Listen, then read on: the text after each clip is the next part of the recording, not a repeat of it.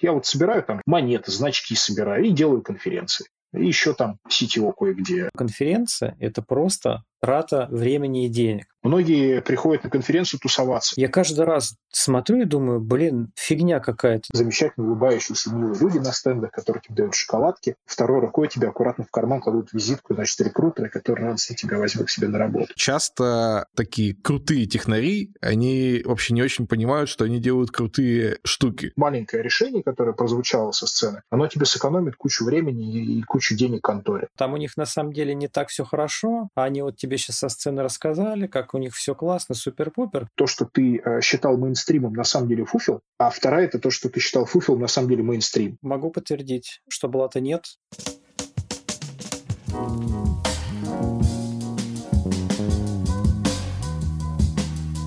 Добрый вечер, с вами подкаст Кода Кода. Меня зовут Виктор Корейша, я руковожу двумя инфраструктурными отделами в Озоне, люблю делать доклады на конференциях про DevOps и управление разработкой, в свободное время проводить настольные ролевые игры, ну и, конечно, вести этот подкаст для вас. А меня Евгений Антонов. Я работаю старшим техническим менеджером в Яндексе. Каждую пятницу я делюсь своими мыслями в телеграм-канале Темлит Очевидность. А еще консультирую людей компании. В этом сезоне мы задаем вопросы гостям вместе. Мы уже делали такое в рамках спецвыпусков и, кажется, вам нравилось. Мы будем очень рады, если вы перейдете в наш телеграм-канал Кода Кода и расскажете, как вам такой формат в сегодняшнем выпуске. Добро пожаловать в нашу виртуальную студию. И сегодня мы собрались в нашей виртуальной студии для того, чтобы поговорить про конференции и позвали человека, который знает не только как нужно выступать на конференциях, как нужно выбирать конференции для того, чтобы их послушать, но и как, собственно, эти технические и не очень технические конференции стоит организовывать. Это Роман Ивлев. Привет. Ром, мы позвали тебя, потому что очень хотим прочувствовать внутреннюю кухню айтишных конференций, но я сразу хочу рассказать нашим слушателям, что вообще-то мы с Женей тоже тут не чужие люди. Я вот, например, вхожу в ПК двух конференций. Одна в Перми проходит, она называется Урал Digital Weekend, а вторая яндексовская, которая называется Ятокс. Как, собственно, и я. Я Talks и митапы карьерные это Next Level в Яндексе тоже в ПК состою. И еще у нас серия инфраструктурных ивентов есть. Но мы же такие, мы чего? Нам как сотрудникам ПК особо ума не надо. Нам приносят доклады, мы такие смотрим и говорим, там годится, не годится, что подправить, там как-то прогнать. Но Рома мужчина мудрый и всякого разного повидал. Вот он нам сегодня расскажет, что там под капотом на самом деле творится. Ром, расскажи, пожалуйста, нашим слушателям для начала, когда ты познакомился с деланием конференции, не знаю, как называется, с конференцерским делом. Конференция. И как ты сейчас с ним связан? Давай так. Первый раз я вышел на сцену прям конференции айтишной. Я вышел в 2009 году или в 2008. Я сейчас могу спутать. Был такой тест Labs. В Киеве была конференция. Делал Слава Панкратов, который теперь делает целый стратоплан. Вот. Он тогда был, по-моему, директором по чего-то там Яндекса в, в Украине. И, в общем, вот он тогда позвал, и я рассказывал доклад про тестирование встраиваемых систем. Я тогда занимался железяками, и, в общем, вот я туда рассказывал. Я после этого еще какое-то количество раз выступал, а потом мы познакомились с Олегом Буниным, тем самым Олегом Буниным, который делает Хайлот, ну, из текущих это Хайлот, Teamlead Conf, соответственно, DevOps Conf, Frontend Conf и всякие другие конфы там в пике. Мы делали 32 штуки в год. У нас был экспериментальный год. До ковида мы сделали 32 конференции. Одурели прям вот, вот натурально. И, общем, больше мы так не делаем. И мы с ним познакомились, это где-то был, наверное, год, наверное, 10-11, вот так вот. Ну, тогда тоже, только, только был тогда Хайлот, был еще Wallrider, который потом почил в базе. Но потом я пошел к нему работать, и была такая интересная история. Все, кто работали на Олега, занимались разработкой софта, параллельно помогали ему делать конференции. Ну, там, например, раскладывать по пакетикам раздатку, таскать воду, двигать стулья и, в общем, заниматься всякой такой чрезвычайно полезной и важной деятельностью. Поэтому реально первый раз на конференцию, вот именно как организатор, я забурился, наверное, сейчас скажу, 13-й год, мне кажется. То есть примерно 10 лет назад. Это был как раз Wellrider. Мы его делали в инфопространстве в Москве. Это небольшое такое пространство, туда, мне кажется, влезает человек 500. Но тогда и не надо было, чтобы влезало больше, просто потому что нас тупо столько много людей не собиралось. И вообще тогда конференции были такая вещь достаточно новая, в плане того, что не все на них ходили, не все понимали, что это такое Чаще всего это были э, конференции, ассоциировались с таким, знаешь, форматом академическим, то есть когда там собираются врачи, какие-то там доктора наук или там еще кто-то, либо это были какие-то вендорские тусовки, типа Microsoft там тогда любил устраивать, и всякие там SAP и прочие, вот эти 1С тогда вот выперся. И все радостно собирали там за свой счет, но мы собирались не за свой счет, мы были настоящая коммерческая организация. За билеты, которые покупали компании и граждане, готовили им, соответственно, мероприятия, контент, еду, помещение, там, доставку, если это требовалось и так далее. То есть я этим занимаюсь ну, так или иначе лет 10. 10. И до, там, до соответственно, 2018 года, пока не родился TeamLead я занимался хайлодом, я занимался ритом, который тоже сейчас временно отсутствует. Был такой российский интернет-технологий, достаточно крупная тусовка. Вот. Wellrider, который потом влился в состав российских интернет-технологий, потом российские интернет-технологии поделились как раз на бешеное количество конференций, потому что это был фестиваль, там были все треки, мы потом их аккуратно распилили, и вот получилась куча конференций. Ну вот потом а, в 2018 родился TeamLead Я еще какое-то время по инерции занимался хайлодом. В хайлодовском программном комитете я представлял тех, у кого нет хайлода, но очень хочется. Потому что там сидели ребята, обсуждали петабайты, всякие там гигабиты, а я сидел, смотрел на свои там 300 миллионов записей, которые у меня там в одной базе ковырялись, и радостно поддакивал, говорил, да, да, это очень интересно, но вообще нифига непонятно. Вот. Но вот потом я потихонечку, мне кажется, вот я последний раз в Хайлоде был замечен году в 20-м, но после этого я увлекся только TeamLead вот с тех пор я делал только TeamLead Вот так вот, ну, по-серьезному, скажем так. Меня иногда привлекают на всякие там олеговские другие тусовки, вот Байт недавно была у него новая история, я туда тоже ходил, но уже хожу как специалист по софт-скиллам, по организационным каким-то вопросикам, там, по орг-структурам, по, по управлению людьми и про всякие вот такие вот штуки. То есть в инженерку я с тех пор уже не лезу. Я такой стал немножко гуманитарием. Вот, так я в это дело залез. И вот все никак не вылезу. Уже, уже идут года, и все, я никак конференция растет, она туда-сюда, там, и так далее. Интересное наблюдение. Если Рома впервые в 2009 году вышел на сцену конференции, а я в это время еще университет заканчивал только, как раз в этом году. И обычно я вот сейчас привык с коллегами работаю, чаще это коллеги либо мои ровесники, либо младше. А тут у нас в гостях сегодня этот такой мудрый такой дуб, который стоит и трясет своими листьями, когда тряс на сцене, когда я еще университет заканчивал. Я тебе больше что скажу. Я первые свои деньги в IT по-честному заработал в 1999 году. Подозреваю, что это было сильно раньше, чем ты пошел учиться в университет. А профессионально работать в IT я пошел в 2002. Я пошел как раз заниматься бортовой авиацией, я занимался автопилотами легкой гражданской авиации. И вот э, это был 2002 год. Тогда еще можно было работать за доллары, настоящие такие прям годовые зарплаты в долларах. Было весело. Айтишечкой я занимаюсь уже больше 20 лет. Thank you. Давайте тогда к Teamlead конфу. Можешь э, рассказать сейчас, допустим, какое состояние Teamlead конфа там, какая его целевая аудитория, какой у него охват, может быть, какие-то этапы эволюции. Вот как вы начинали, как, какие-то вехи, которыми вы шли, и как пришли к тому, что сейчас вот это, ну, на мой взгляд, крупнейшая конференция руководителей, и вот как вы к этому дошли? Мы к этому дошли достаточно забавно. У нас был РИТ, в РИТе была как раз вот история про управление. Она сначала была представлена Whale Rider ом как раз, потом она была представлена секцией Алитея, тогда назывался Алитея Бизнес, потом ребята переименовались в Алитея Диджитал, это а, Вирна Штерн и Саша Зиза, вот они к нам иногда приходят. Это ребята, которые достаточно долго уже, мне кажется, ну, больше 10 лет занимаются тем, что учат разного уровня руководителей разными методами, где-то коучат, где-то какие-то проводят с ними игры, где-то там такие в стиле Щедровицкого, там организационные всякие штуки и прочее, прочее. Вот. И они эту тему толкали перед собой, потому что им это нравилось. Естественно, это была определенной степени платформа для рекламы их собственных услуг, да, за счет того, что они занимались образованием взрослых людей. Вот. А потом случилась такая ситуация, что нам стали сыпаться, параллельно со всем этим развивался российская IT. Хайлоту, соответственно, был интерес, подрастал и ко всем другому. И тут, значит, стало понятно, что нам программный комитет Рита Дробь Хайлота начали подваливать всякие заявки, касающиеся именно а, работы с людьми. Давайте мы вам расскажем, как мы тут э, agile куда-нибудь прикручивать. Ну, на Agile на тот момент уже был Agile Days, поэтому нам эта была тема не очень интересна. Это одна из фишек э, Бунина, но и моей тоже. То есть мы не стараемся не пересекаться, не потому что мы боимся конкуренции, а потому что мы считаем, что делай хорошо свою нишу, и тогда в нее никто не придет.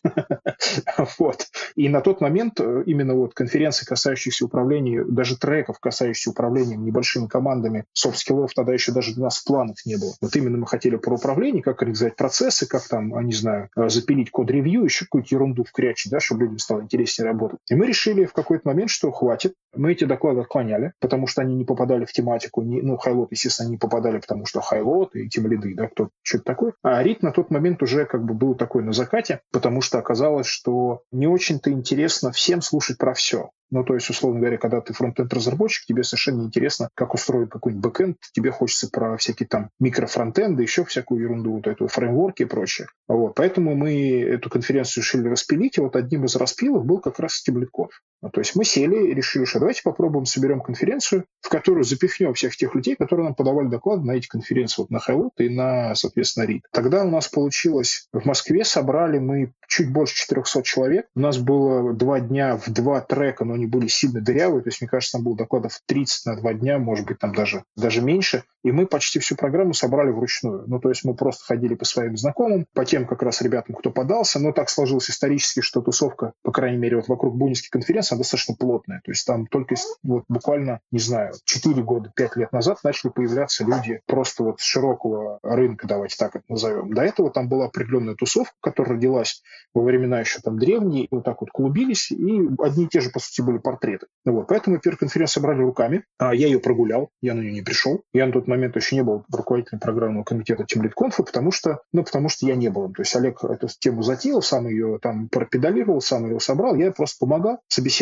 спикеров, разбирались там, какие темы лучше прикрутить. И на первом Тимлитконф я не был. Поэтому не из бунинской тусовки есть один человек, который был на всех Тимлитконфах, но это не я, это Макс Цыпков. Кто не знает Макса Цыпкова, Макс Цыпков – это легендарная личность, которая ходит, мне кажется, на все конференции, которые вообще есть в России, посвященные айтишной, около айтишной тематике. Поэтому Макс был на одном Тимликонфе больше, чем я. Такой вот есть интересный факт исторический. Вот. А дальше мы получили очень хорошие отзывы объективно, потому что оказалось, что такой площадки нет. И мы решили, а что бы нам ее дальше не развивать. И пришел Бунин, сказал, слушай, мне, короче, неохота этим заниматься, некогда, у меня тут хайлоды, тролливали, давай-ка ты. Я говорю, ну, давай-ка я. Ну, вот так вот, собственно говоря, началось. Индустрия растет как не в себя, и она просто не успевает растить кадры объективно. И если, грубо говоря, инженерные кадры еще растятся, там, условно говоря, самодельными с институтов, там, со школы, там, кто, кто что гораст, то кадры, касающиеся управления, хоть какого бы нибудь, они рождаются как не очень хорошо, просто потому что, ну, одному сложно стать начальником, а для того, чтобы стать начальником, нужно стать начальником. А ты не можешь стать начальником, потому что ни хрена не разбираешься. Вот как бы дедлог. Вот мы его поймали, и, собственно говоря, потихонечку на нем спекулируем. То есть мы говорим тебе про то, что приходите к нам, мы, мы тебя не научим, мы не умеем учить. Конференция не про образование, конференция про обмен опытом. Мы тебе покажем, с чем, собственно говоря, ковыряются твои коллеги по цеху. Ты коснулся как раз темы, что вот вы на конференциях не учите, вы там позволяете людям обмениться опытом. А можешь вот раскрыть эту тему? Вот хочется поговорить о том, какую пользу могут извлечь люди из конференции и компании из конференции. Давай с компанией, будет быстрее и проще. Что может сделать компания? Компания может посмотреть, как работают другие компании, послушав людей, которые рассказывают, они могут посмотреть и понять, что а вот в другой компании это все происходит вот так вот, только не из шикарной статьи на каком-нибудь ресурсе, типа там Medium, Hubber, не знаю, любое другое слово, а из первых рук того человека, который вылезает на сцену и говорит, я вам расскажу, как мы тут, значит, это а, джунов пачками превращали в сеньоров и потом продавали их большой четверке. Компании могут заявить о себе,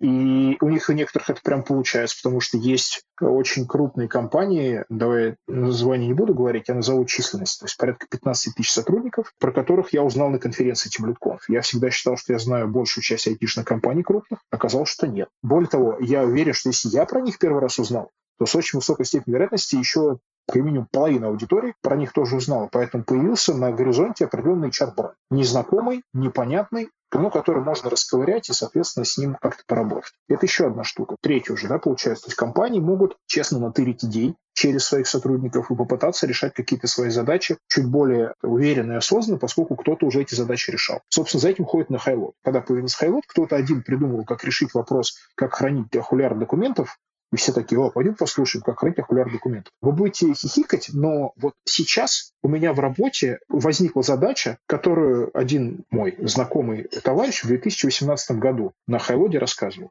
Я нашел этот ролик, я нашел статью на Хабре, мы ее расковыряли с пацанами, оказалось, что все, что он рассказал, нам очень подходит. Просто мы доперли до того момента, когда вот нам подходит вот эта вот highload история. То есть вот, вот понимаешь, да, то есть вот она польза. Я мог сам пробивать все эти, сам мог бегать, искать каких-то там корешей, пытаться с ними проводить какие-то беседы. Я в итоге все равно вышел на этого автора, на спикера, мы с ним еще раз побеседовали. Но я воспользовался служебным положением, потому что я через этот программный кабинет просто знаю дофига всех. Но по факту я стартанул с поиска и нагуглил его статью. Вот моя польза компании от того, что есть конференция, от того, что я знаю, что они есть, и что то, что там произносится, это не какой-то фуфел, а это как бы очень круто отфильтрованная информация, причем достаточно ну, профессиональным программным комитетом. Плюс в компании есть польза, они могут выставиться стендом, показать, какие они молодцы, показать технологии, которые они развивают, показать товар, как говорится, лицом. Естественно, там по-тихому кого-нибудь скадрить или там, поэтому если ходить на конференцию, можно видеть эти замечательно улыбающиеся, милые люди на стендах, которые тебе дают шоколадки. Второй рукой тебе аккуратно в карман кладут визитку, значит, рекрутеры, которые радостно тебя возьмут к себе на работу. Это я пошутил, так, конечно же, не происходит. Все происходит иначе. Поэтому компания, на самом деле, широкий достаточно ассортимент возможностей, не говоря уже о том, что в определенных компаниях принято, да и на самом деле не безосновательно считать, что отправка вот сотрудников на конференцию – это определенная степень, ну, какая-то такая нематериальная мотивация. Ты даешь людям потусоваться, какой-то вот почувствовать себя частью толпы, и теперь мы переходим к человеку. Основная польза, которую можно извлечь, то, что ты не одинок. То, что те задачи, которые ты пытаешься решить, они у тебя получаются, не получаются, решаешь не только ты, решает еще куча людей, и ты можешь посмотреть, как они это решают. Причем мы, по крайней мере, вот с точки зрения TeamLead у нас нигде нет теоретических докладов. То есть у нас все люди, которые что-то вещают со сцены, они это делали в жизни. Хорошо у них это получилось, нехорошо, это не нам судить. Мы результаты иногда не видим, ну, собственно говоря, по целому ряду причин. Но они это делали своими руками. И если, например, к нам приходит там а, Витя или приходит Женя, мы знаем, что Витя и Женя путем переговоров с нами объяснили нам, показали, что да, это их была задача, они ее решали. Значит, это тот человек, который, ну, то есть это вот не прочитал книжку, пошел рассказал. Я просто, почему я это говорю, потому что я знаю а, очень давно, там лет 10 назад, один мой знакомый менеджер прочитал книжку от Джелпа Суворова, пошел на конференцию рассказать доклад от Джелпа Суворова. Он просто зажал книжку и рассказал ее. В целом неплохо, почему бы и нет, в конце концов. Зато все поняли, что не надо читать эту книжку. Ну, по крайней мере, я понял. Такие дела. Поэтому человеку, то есть, во-первых, ты не одинок. Во-вторых, ты можешь послушать разные точки зрения. Ты можешь поглазеть вообще, как устроен мир, потому что ты видишь тех людей, которые работают в тех компаниях, в которых ты хотел бы, наверное, поработать. Ты можешь посмотреть, что они делают, какие у них проблемы, что они вообще с ними там происходит. Ты можешь взять этого спикера за шкирку и что-нибудь с ним там провести какое-то время, поболтать, выцепить из него какую-то инфу это чисто по компании. По жизни ты можешь найти человека, который тебе в будущем может что-то помочь подсказать. Ну, то есть, допустим, ты вот идешь с проблемой, сейчас какую-нибудь ерунду придумаю, с грейдами, да, вот у тебя задача загрейдировать нафиг свой отдел. Ты не веришь одному бородатому мужику, который говорит, что грейдирование в России не удалось нигде войти за последние многие годы, ты говоришь, пойду проверю. Приходишь, находишь человека, который рассказывает про их попытки сделать эти самые грейды, которые с их точки зрения являются успешными. Ты его берешь за шкирку и говоришь, пойдем поговорим. Я вот тут вот так, вот тут вот так, вот тут. Он говорит, а мы так уже делаем. И это дикая экономия времени, это очень хорошая история с точки зрения повышения своего внутреннего как это, качества отношений к самому себе, потому что я еще люблю рассказывать, что конференции есть два важных свойства. Первое, значит, свойство – это то, что ты э, считал мейнстримом, на самом деле фуфел, а второе – это то, что ты считал фуфел, на самом деле мейнстрим. Когда весь мир там внедрял agile, там, сжатые сроки и все такое прочее, ты, я, я их не внедрял, эти agile, потому что я был занят своими там какими-то фреймворками, конструированием всяких прочих этих штук, и если бы на тот момент э, Фил Дельгадо прочитал доклад «Методология как конструктор», и я бы его послушал, э, ну, просто мы с ним разошлись лет на пять, то есть я, я как бы угомонился, что я что-то делал не так сильно раньше, то я бы понял, да, блин, чуваки, на самом-то деле вовсе не обязательно вот эта догматическая история, вовсе не обязательно брать там книжки и пытаться их как-то запилить в свои собственные процессы, надо экспериментировать, надо, ну, как бы не бояться, пытаться что-то делать и так далее. Вот, это еще одна важная вещь. Во-вторых, конечно, синергия толпы. То есть, когда все ржут, и ты ржешь, ты понимаешь, о, да, я как бы я видел это все. Или там, когда еще что-то. Короче, это вот мы же хуманы, они же, мы же стадные животные. Нам очень важна вот это вот чувство локтя. То есть, если даже мы говорим про то, что чувство не так важно, мы на самом деле врем. Но важно. Даже вот самым там жестким мизантропам и аутистам это все равно важно. Ну, не те, которые болеют аутизмом, а те, которые сами в себе да, запрятаны. Здесь людям очень важно посмотреть послушать, наблатыкаться именно с точки зрения кругозора. Да? То есть вот, мы же не даем готовое решение. Несмотря на то, что мы периодически заявляем, что мы даем готовое решение, де-факто мы даем готовое решение той задачи, с которой пришел спикер. То есть у спикера была задача, он ее решил, он пришел про это рассказать. Вообще не значит, что ты сможешь взять это все из потащить куда-то и приделать, и все будет хорошо в твоей жизни, но ты будешь знать, что есть еще вот такой способ. А любая история про управление, она же про комбинирование разных методов. Да? То есть ты же фактически очень редко что-то выбираешь, выдумываешь новое, ты чаще всего берешь какую-то кучу старого и кучу того, что ты знаешь, и из этого лепишь что-то там, что получится. Да? Вот, вот, вот с этой точки зрения. То есть нового ничего в управлении придумали уже там 50 лет, ничего нового там не придумали. И, может быть, это даже на самом деле и хорошо, потому что мы сейчас на таком этапе эволюции, когда нам лишние уже способы были бы тяжеловасты. Ром, я сам хожу на конференции примерно за этим, и за тем, чтобы почувствовать себя в толпе, и, конечно, за тем, чтобы забрать э, носочки с разными логотипами и визитками в придачу. И ребята своей команды тоже отправляю выступать, кстати, еще за тем, чтобы они свою минуту славы получили. Мне кажется, это тоже такая важная история, потому что часто такие крутые технари, они вообще не очень понимают, что они делают крутые штуки. Им кажется, что они делают какую-то очень простую вещь. Но они же в этом разобрались, ну, значит, наверное, все примерно в этом разбираются. Но есть один вопрос, который меня мучает, я сам себе на него не очень могу ответить, и поэтому я задам его тебе, как будто сам я им и не задавался. А зачем тебе конференции? Ну, тебе как организатору, я имею в виду. Классный вопрос. Второй раз мне его задают, наверное, в истории. Там есть несколько моментов. Во-первых, есть момент, который... Это некоторая компенсация нехватки возможности рулить большими конструкциями. То есть хочется рулить большими конструкциями, но не получается в силу своего текущего положения. И это просто возможность сидишь так...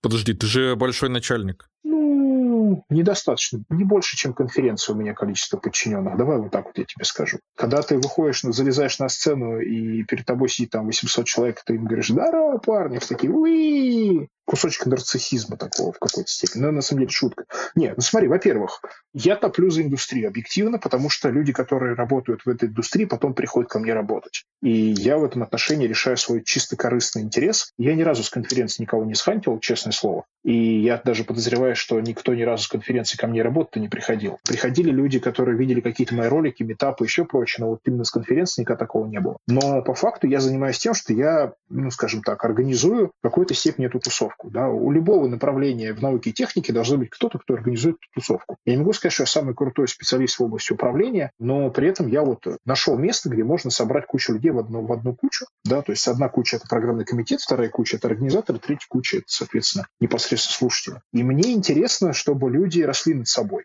потому что они потом придут ко мне на работу, даже если не ко мне, даже если они придут к Жене или к тебе, я тоже только буду рад, потому что объективно это, ну, как бы приносишь пользу определенную. Альтруизм за деньги. То есть, поскольку конференция это как бы коммерческое мероприятие, как я уже сказал, ну и в том числе с него, значит, за счет там, своих усилий я получаю какой-то там гонорар, давай так его назовем. То есть это, это, естественно, не первая цель. Первая цель просто тусовка. Но я в силу определенных причин не могу тусоваться там много со всеми и так далее, а так я на конференции за два дня утусовываюсь в сосиску с, с людьми, то есть я там, я не хожу на доклады, потому что я все доклады слушаю до конференции, ну, на прогонах, поэтому мне не так интересно ходить непосредственно доклады. Я просто очень много разговариваю с теми людьми, которые приезжают. Это старые знакомые, какие-то новые знакомые, это еще что-то. То есть я еще вот это вот удовлетворяю свое желание просто с кем-то поговорить. Ну и потом это просто круто. Нифига себе, все тебя знают. Ты такой там в метро подходит, говорит, а, это, я тебя знаю, чувак. Ты там книжку рекомендовал, а я забыл какую. Вот, поэтому здесь в первую очередь это именно индустриальная тема. То есть это вот такой вот в определенной степени фанатизм в том плане, что ну вот мы делаем это уже там 12 раз. Уже должно было, по идее, надоесть, а оно что-то не надоедает. И мы и так, и так, всякое крутим, вертим. И растет все, и шевелится. Ну и потом объективно, знаешь, вот, когда ты две сделал, думаешь, все, ладно, бросить. Потом думаешь, а я куда ходить буду? Да, вот где еще такая тусовка, которую ты вот только что сварганил? Да, ее нет на самом деле нигде, потому что объективно моноконференции по софт-скиллам их в России больше нет. То есть есть треки на крупных конференциях, на Кудифесте, есть трек у Джугов на, в разных местах, есть треки на 404 фестах, короче, везде есть треки. Но вот так вот, чтобы два дня тебе там в три потока, а то и в четыре загружали историю про софт-скиллы, которые потом еще три месяца будешь ролики смотреть, такого нигде нет. Вот. И у меня сейчас есть обалденная база знаний по вот этой теме, там, за, начиная с 2018 года, по 50 докладов в конференцию, мы уже там 600 штук собрали. То есть это, в можно больше не ходить на конференции, я имею в виду тем, кто собирается там идти. А если идти чисто за опытом, то его можно просто посмотреть в роликах. Но как бы статистика показывает, что не очень ты смотришь, в основном все-таки ходит тусоваться. Ну, я хожу тусоваться. Плюс мой собственный бренд в плане того, что я же как бы работодатель, и важно, чтобы меня знало большое количество людей, знало, что я не упырь, знало, что я кое-что понимаю в, больш... во многих вопросах. Естественно, я таким образом еще и себя где-то подсвечиваю. При этом, например, если говорить про бренд с точки зрения работодателя, по большому счету это никому не интересно. Ни разу ни в каком общении с... Ну, я там иногда какие-то собеседы ходил, ни разу никого, кто не, знаешь, такой, ты, ты называешь, а это говорит, что такое? Ты такой сидишь, думаешь, ядрен батон. А я тут в айтишной компании общаюсь с, с айтишным HR, а она не знает вот такую конференцию. Но это, на самом деле, наша большая проблема, потому что проникновение Тимлиткон в люди, она очень невысокая. И вот сейчас вот мы тоже думаем, как эту задачу решить. Огромные компании про нас знать не знают ничего. Вот. И может быть, когда все узнают, когда я вот это вот, как ты говоришь, минута славы, да, я вот там сутки славы свои поимею, когда все будут знать, что мы делаем, тогда, может быть, я угомонюсь и кому-то передам, займусь чем-то еще. Например, ничем. Наконец-то буду ничего не делать. Иногда, говорят, это тоже очень полезно. Вот, поэтому объективно мне очень сложно честно ответить на этот вопрос. Все, что я сейчас тебе наговорил, это, значит, это скорее какая-то мета мои желания. А вот истинное желание, оно где-то вот посередине зарыто. Но я пробовал себе объяснить. И, знаешь, как вот, если бы я смог объяснить себе, почему я не могу от этого отказаться, я бы стопудово сейчас смог бы ответить на этот вопрос. Но мне не получается пока. То есть вот, ну вот нравится, да, вот я вот собираю там монеты, значки собираю и делаю конференции и еще там сетево кое-где. Почему бы и нет, в конце концов? Кто-то вот там, не знаю, вот Женя занимается физкультурой активно, да, вот он там периодически пишет, что он гоняет на какие-то тренировки. А я вместо тренировок гоняю на заседание программного комитета, мы собираем конференцию. Ну, как бы у меня такое шахматы с человеками, с живыми. Ну, когда выйдет наш подкаст, возможно, тогда наконец-то все крупные компании узнают про TeamLead и у тебя настанет э, минутка славы. Ну, какая-то часть хотя бы. Да, будем евангелизировать. Кстати, вот ты сказал, что был бы рад, если, допустим, ко мне или к Вите после TeamLead кто-то пришел на работу. А у меня вот был такой случай, я как раз тебя хотел поблагодарить. После доклада на TeamLead конфе как раз пришла вот барышня и устроилась на работу, и она сказала, да, вот это из-за твоего доклада, вот хочу вот так вот. Это, кстати, был первый мой доклад вообще на Teamlead конфе. Вот такая счастливая история. Это же круто, потому что же ты приходишь к конкретным людям, ты же этого человека видел, ты видел, как он себя ведет на сцене, ты можешь с ним поболтать. А если ты идешь к руководителю, допустим, там уровень технического директора, то значит, что ты, придя в компанию, видишь, если человек нормальный, наверху, то с некой недолей вероятностью все, что ниже него по нашей иерархической модели, оно, скорее всего, тоже похоже на адекватность. Но иначе было бы странно. Да, вот сейчас многие компании, они же как раз отправляют лучших своих людей для того, чтобы они максимально хорошо презентовали себя, свои продукты, свои наработки и, собственно говоря, представили свою компанию. Мы не приветствуем прямой хатинг. У нас есть четкая совершенно договоренность со всеми спикерами, со всеми стендами, со всеми участниками. Если вы кого-то хотите хантить, делайте это как угодно, только не публично. Ну, то есть, чтобы вот не сложилось впечатление, что эта конференция — это ярмарка по покупке людей. Нет, это все-таки ярмарка по обмену опытом. ВДНХ от э, тех людей, которые пришли. У нас была история много лет назад, у нас была доска, на которой можно было в одну половину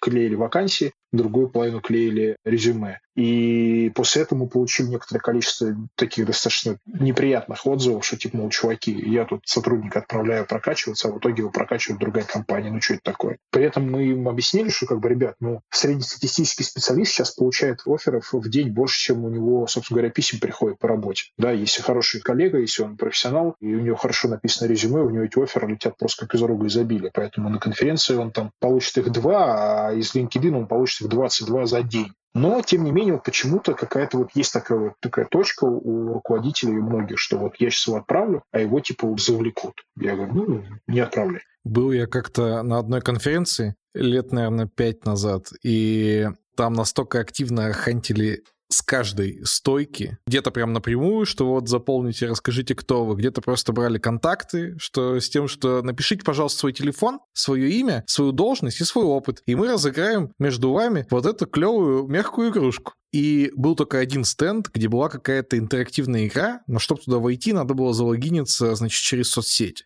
Я, значит, помню, что я залогинился, и на следующий день мне в этой соцсети не написали. То есть настолько жестко, что прямо все, абсолютно все. Но надо сказать, что я был на этой конференции спустя там несколько лет, и там совершенно все тоже поменялось. Да, назовем словом назойливость. Да, все-таки иногда на именно это слово и есть. Оно очень отталкивает сразу людей. А мы же сейчас все настолько перемотаны интернетами друг с другом, то есть мы читаем друг друга каналы, мы общаемся в чатиках вот так вот, причем там в одни и те же люди встречаются там в 10 разных э, каналах, если нас всех собрать, мне кажется, что все вот эти многотысячные чаты превратятся в тысяч пять, наверное, чатлан, потому что раньше дальше они будут по банкам по этим расфасованы. И сейчас это очень важно. То есть если ты сейчас где-то портишь отношение к себе со стороны кандидата или со стороны сотрудника, неважно со стороны кого, то отмыться потом будет сложновато, потому что тут же про тебя напишут, какой-нибудь панфлет забульбенят про то, что какое вот смотрите. Особенно это касается сотрудников как раз вот рекрутинговых служб. Мне кажется, что ленивый уже не поржал над тем, как они общаются, над тем, как они, значит, там пишут письма. Да у меня у самого истории вагон. Я просто сдерживаюсь и изображаю себя взрослого и не рассказываю про некоторые кадровые агентства, которые повели себя, как будто они вовсе не крупные кадровые агентства с офисом возле Кремля.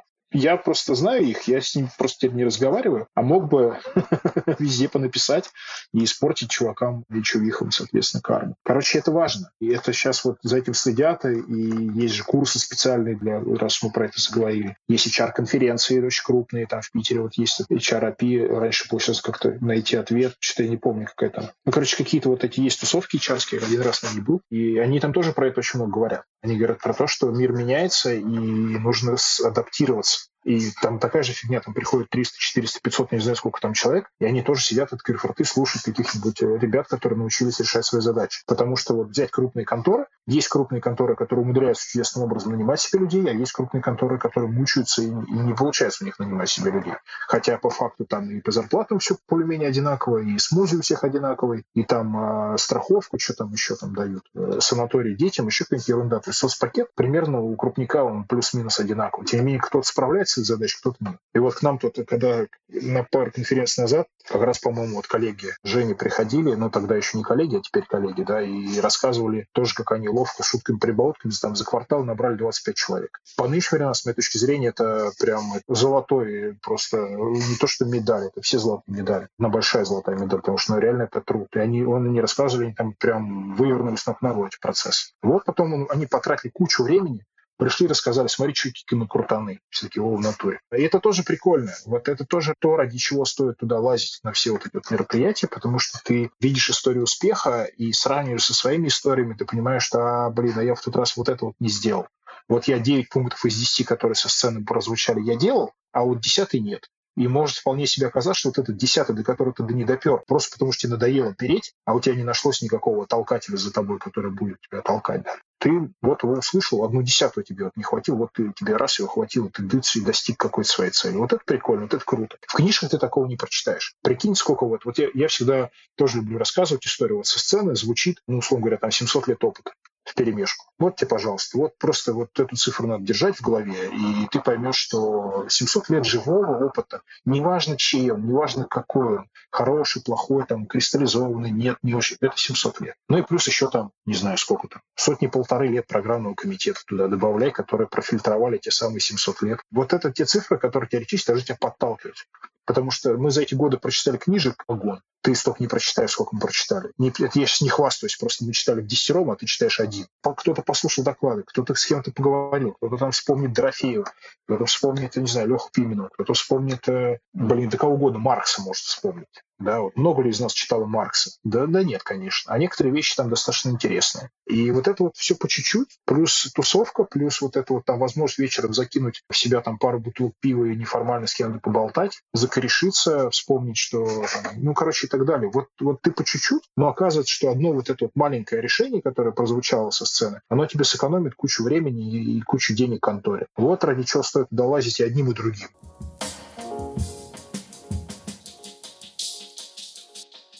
Давайте накидывать теперь. У нас не так много набросов, но они должны состояться. Значит, бывает мнение, что конференция — это просто трата времени и денег. Доклады, значит, эти докладчики высасывают из пальца, лишь бы свою компанию посвятить. И там все, как бы не все в раке, но приукрашательство. Там у них на самом деле не так все хорошо. Они вот тебе сейчас со сцены рассказали, как у них все классно, супер-пупер. И получается просто люди приходят, слушают какие-то пиар-истории, немножко лукавые, может быть. И как вот ты к такому набросу относишься? Жень, мне кажется, когда ты этот вопрос составлял, ты вспомнил одного нашего общего знакомого, который на Team Lead Conf, кстати, последнем, и который был у нас в гостях в подкасте, и который, значит, ходил и в перерывах рассказывал, что «ну, я послушал три доклада, в общем, полное фуфло, и сейчас я вам расскажу, почему». Потом еще через три доклада еще что-то такое накидывал. Нет, я вспоминал не его, а ну просто это типа бытует такая мысль. Но на самом деле хорошо, что ты вспомнил.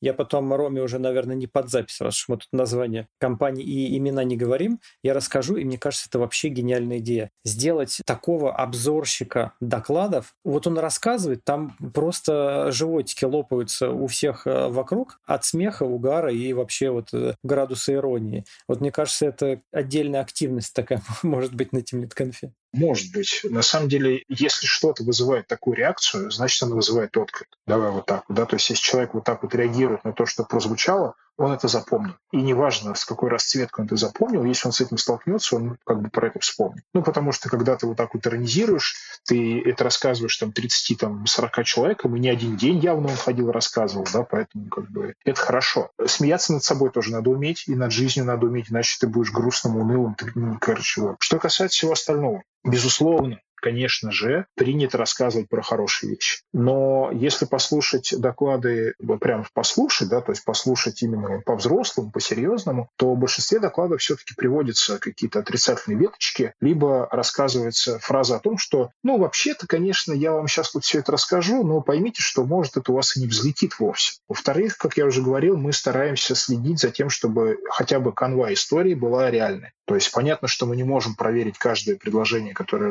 со сцены, мы не можем проверить каждую единицу опыта, которая к нам пришла, но канву мы проверяем. То есть мы задаем наводящий вопрос, то есть знаешь, как, как, как на собеседовании. Да, вот расскажи, как ты это делал или там делала. И потому, как тебе это рассказывают, потому как ты какие-то задаешь вопросы, соответственно, у тебя это э, получается определенная информация, которая складывается о человеке. Ты думаешь, а, точно, вроде бы выглядит так, как будто он эту задачу действительно решал. И, собственно, ради этого программный комитет и существует. Он, как говорится, вот этот вот фильтр, который откидывает откровенную теорию, который откидывает откровенные какие-то враки, который просит упоминать не только положительные вещи, но еще и отрицательные, который следит за тем, чтобы был определенный баланс в рассказе, да, чтобы не было такого. Вот мы не любим, знаешь, как это у нас называется там, историю успеха. Точнее, как мы их любим, но опыт определенный все-таки крупный у людей. У меня в том числе я понимаю, что не бывает истории успеха без провалов. Вся каждая история успеха обязательно сопровождается какой-то лажей. Иначе ты просто не отличишь. Поэтому доклады из пальца не высосаны. Мы такие доклады срезаем. Более того, у нас есть опция переноса доклада, когда мы понимаем, что человек нам продал тему, но дальше в процессе подготовки мы понимаем, что он не дотянет до конференции до ближайшего, он не дотянет этот рассказ, он будет неполным, там не будет хватать каких-нибудь исследований, которые были заявлены, там еще что-нибудь. Мы просим вежливо продолжить эту работу и, соответственно, приходите на следующую конференцию. Мы вас радостно возьмем без конкурса, потому что мы вас уже один раз брали. И у нас таких случаев хватает. Мы, например, редко берем истории, когда говорят «конференции я проведу»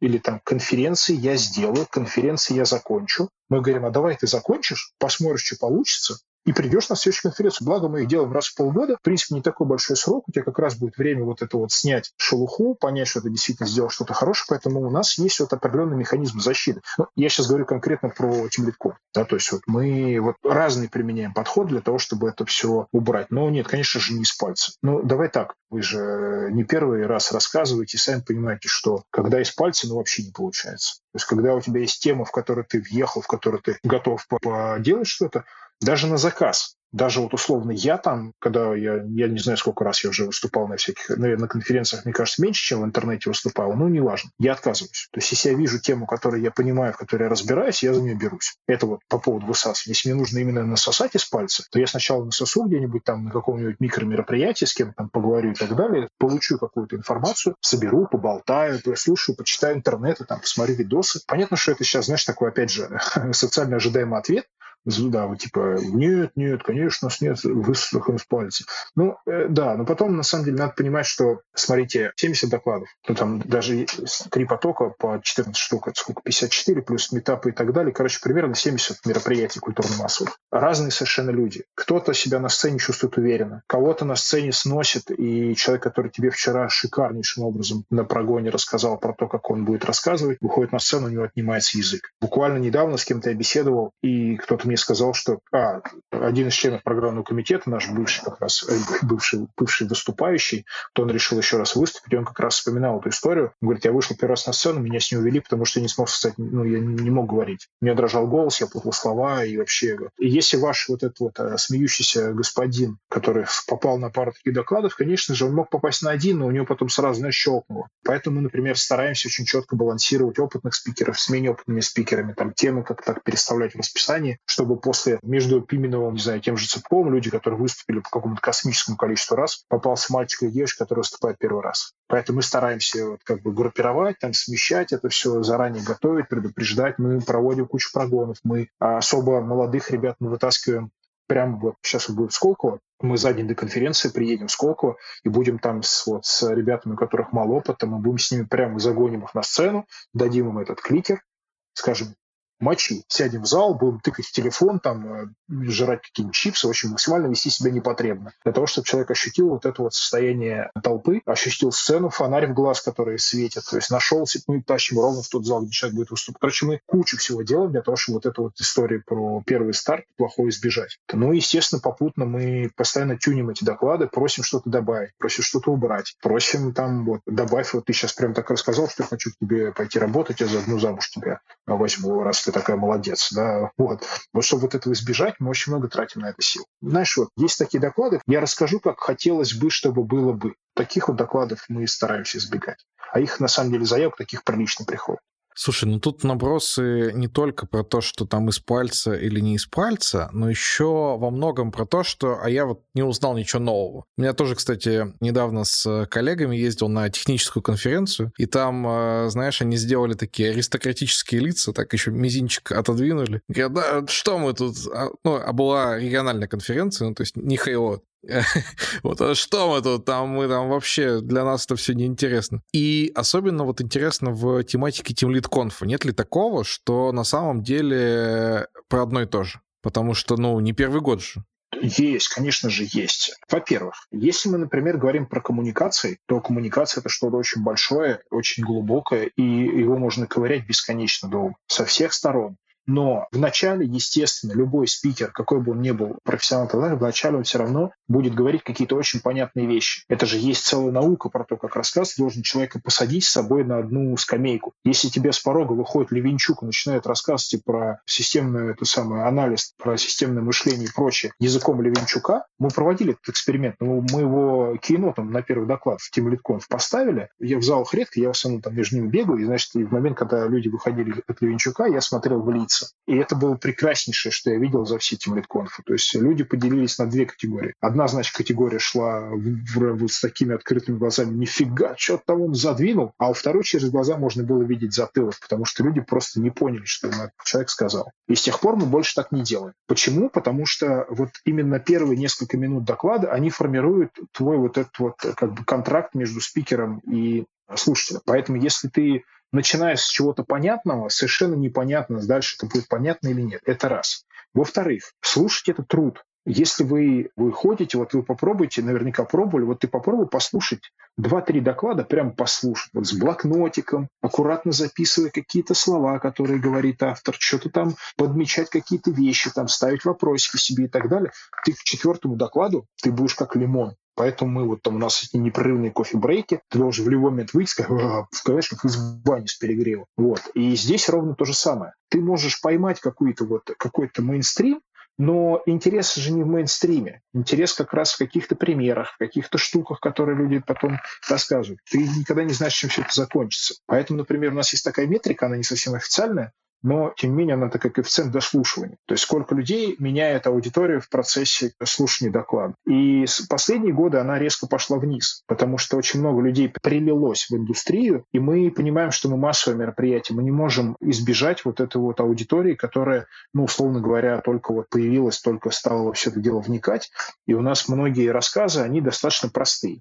Но а мой любимый тезис гласит, что если бы мы все вот это вот очевидное и понятное знали, умели и знали, как этим пользоваться, мы бы с вами жили в другом мире. Поэтому, когда тебе кто-то, знаешь, вот ты, это, это есть какой-то психологический эффект на этот счет. Я название, конечно, сейчас совру. То, что ты слышишь, как будто тебе это известно, и ты сразу достраиваешь вот эту вот замок, значит, ага, он говорит про коммуникацию, а сейчас он расскажет про один к одному, на один к одному он расскажет вот это, вот это, я это все слушал. Знаете, как в том анекдоте это э, про маму он меня сукой назвал. Вот здесь вот работает примерно такая же история. То есть ты вытягиваешь вот эту вот конфигурацию, но Возьмем Цыпкова. Я почему люблю Макса? Потому что он как раз тот самый чувак, который ходит с блокнотиком, постоянно записывает, у него шикарный блог, у него шикарные отчеты о конференциях. Вот если читать Цыпкова, а не слушать доклад, то ты поймешь, что автор сказал. Просто умение вычленить из 40-минутной болтовни с примерами, слайдами, хихи-ха-ха и хождением по сцене вот эти умные мысли – это труд. Многие не готовы на этот труд. Многие приходят на конференцию тусоваться. Это их право, это их как часть программы, ради бога. Я не знаю, берешь книжку э, какую-нибудь там, вот, э, есть книжка, вот она называется вот «Неприятие перемен». Да, тут вот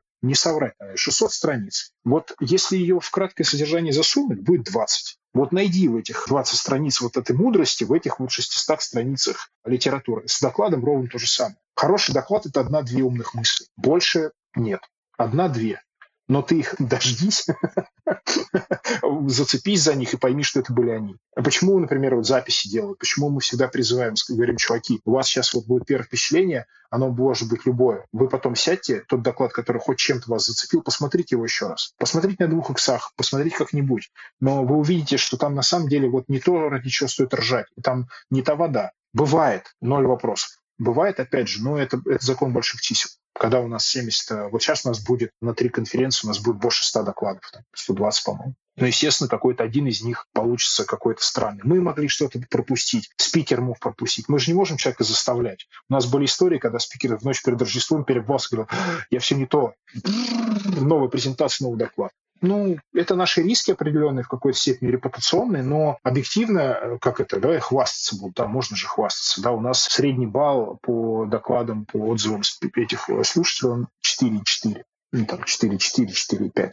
Средний. То есть это на самом деле с учетом того, что у нас и тройки народ хватает вовсю в ряде случаев. Плюс есть еще, знаешь, такая история шикарная. Некоторых просто не понимают. Есть несколько спикеров в отечестве в нашем, я их не могу понять. То есть все, что они не говорят, то есть я уже, конечно, на генетическом уровне я его не могу воспринять. Я читаю их блоги, я их понимаю. Я читаю их литературу, но есть там какие-то брошюры они выпускают. Ну вот в живом виде вообще хоть расшибись. Ну что я после этого буду выходить и говорить, ага, он кретин. Нет. Вот у меня, кстати, есть абсолютно такой же пример. Ну, я тоже опять фамилию не буду называть. В общем, есть серийный спикер на Тимнет Конфе. Я смотрела много докладов. Я каждый раз смотрю и думаю, блин, фигня какая-то. Я вообще не понимаю, какая-то фигня, и вообще мне непонятно, почему его вообще туда позвали. А потом как-то у меня случилось с ним достаточно плотно пересечься, как-то, ну, поработать, пообщаться. Он свои мысли как-то расшифровал, до меня донес, я потом такой, а, вот про что он рассказывает. И потом любые его доклады, я такой, блин, так это же вообще жемчужина. Но до этого надо было допереть. Ну, это труд, я же говорю. Книги перечитываешь. Вот у меня вот этот шкаф, я его сверху вниз вот так периодически листаю. Потому что иногда вот есть книги, я того же Канемана вот это вот читаю, ой, думаю медленно, решай быстро. Мне кажется, я его с пятого или шестого раза только смог понять вообще, что автор имел в виду. И то после того, я в кратком содержании прочитал. Я, знаешь, как, я посмотрел сериал на перемотке, а потом решил посмотреть его целиком. И оказалось, что за перемоткой кроется куча всего интересного. Но это, это труд. И вовсе не обязательно, что всем должно это подходить. Но мы же разные с вами, правда. Кто-то быстро соображает, кто-то медленно, кто-то схватывает, кто-то нет, у кого-то зуб болел кому-то по работе, у кого-то там отвалилось что-нибудь, ему уже не дает, он половину сидел, слушал, потом половину втыкал в телегу, потом опять включился, а середину пропустил, а там все было самое интересное. Так же тоже может быть. Почему мы и призываем там всех, как бы, ребят, если вы приходите слушать, вы слушайте. То есть вот у нас тоже есть такой мой личный коэффициент, это количество опущенных голов. То есть вот когда вот ты заходишь в зал, у тебя люди вот так вот сидят. Это значит, что они сидят в телефоне, им не интересно, что происходит на сцене, им, причем очень легко отличается телефонный сиделец от блокнотного, который записывает. Тот, который блокнот, он голову периодически поднимает.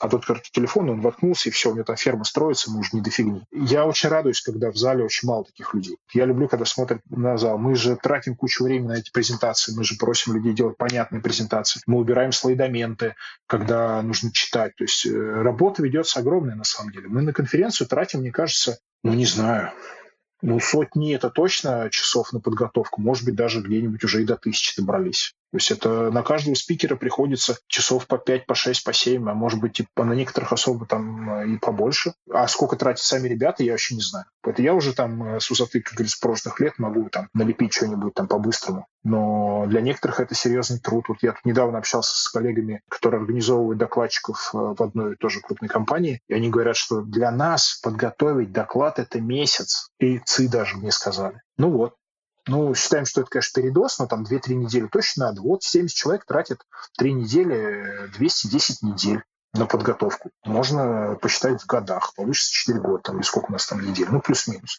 Вот, то есть э, это все делалось для того, чтобы со сцены прозвучало что-то понятное, не всем нужное, но, опять же, смотрите, вот я технический директор, я последние там 15 лет командую командами э, и разными размерами, и прочими, и своими, и чужими, и бог знает кем. Но, конечно же, мой интерес и интерес, не знаю, там, Джуна, который вчера, ну, в смысле, Джуна, который только-только стал руководителем, они настолько между ними большая дыра, что я сейчас могу там на серьезных щах и все доклады чебурить, ладно, ха, ха, так не работает, ха, ха, так не работает. Но оно правда так не работает, но это же... Но это уже, как говорится, другая совсем история. Попробовать же надо. А знаешь, иногда бывает страшно пробовать, когда ты первый. А тут ты смотришь, что ты уже попробовал. Вы же помните, ну, вы, вы же помните, звучит забавно, с учетом э, Жениного рассказа про то, когда он ходил в институт, а когда впервые в России начались истории про внедрение agile, когда, собственно говоря, вот Асхат, Никита, Стресс, ScrumTrek, когда вот только-только ребята потащили на российский рынок всю вот эту вот историю с гибкими методологиями. Тут вот Пименов недавно вспоминал как раз, как появлялись все эти на российском рынке. Это же муки были. Никто же не понимал ни хрена. И на первый Agile Days никто не ходил, не, потому что думали, блин, как и циркачи, да, какие там, как это, без сроков, как это там, без чего-то. А потом там проходит 10 лет, э, и Кент Бек выпускает статью, в которой говорит, что сроки и дедлайны – это полный отстой. Кент Бек, отец TDD, отец XP, один из авторов Agile манифеста, он говорит, к черту вообще сроки, выкиньте в помойку. Дедлайны нахрен. Все через это проходит. И мы таким же образом запихивали всякие истории soft-скилловые. Все говорят, да soft skills шляпа, кому они нафиг нужны? А потом оказывается, что есть команды, которые в обнимку сворачивают горы и способны решить огромное количество задач, не ссорятся, не тратят время на какую-то возню. А есть команды, которые суперпрофессионалы, но это как вот сборная России по футболу. Каждый по отдельности футбол играет, а вместе что-то не очень хорошо получается. Ну, там это понятно, почему не очень хорошо получается. А вот с командами иногда бывают определенные сложности. Использование каждого таланта по-своему, про все это начинает рассказывать, кажется, да все понятно, ты, блин, все читал про это все, все. Ну, come on раз ты читал умный такой, что ты, что ты до сих пор не а, самый, не знаю, там, самый техдир всех техдиров, там, то есть если такой умный. И в этом весь прикол. И это одна из вещей, почему мы приглашаем на конференции. Посмотрите, что на самом деле не боги горшки обжигают, это труд. Управлять людьми – это труд. Это не просто сидеть бакланить там и говорить, что ты земляной червяк, иди срочно все переделывай. Нет, это труд. Но поскольку это не программирование, многие воспринимают это не трудом, а какой-то, знаешь, менеджер что делать? Вот фигней занимаются. Некоторые занимаются. Но про это мы тоже рассказываем.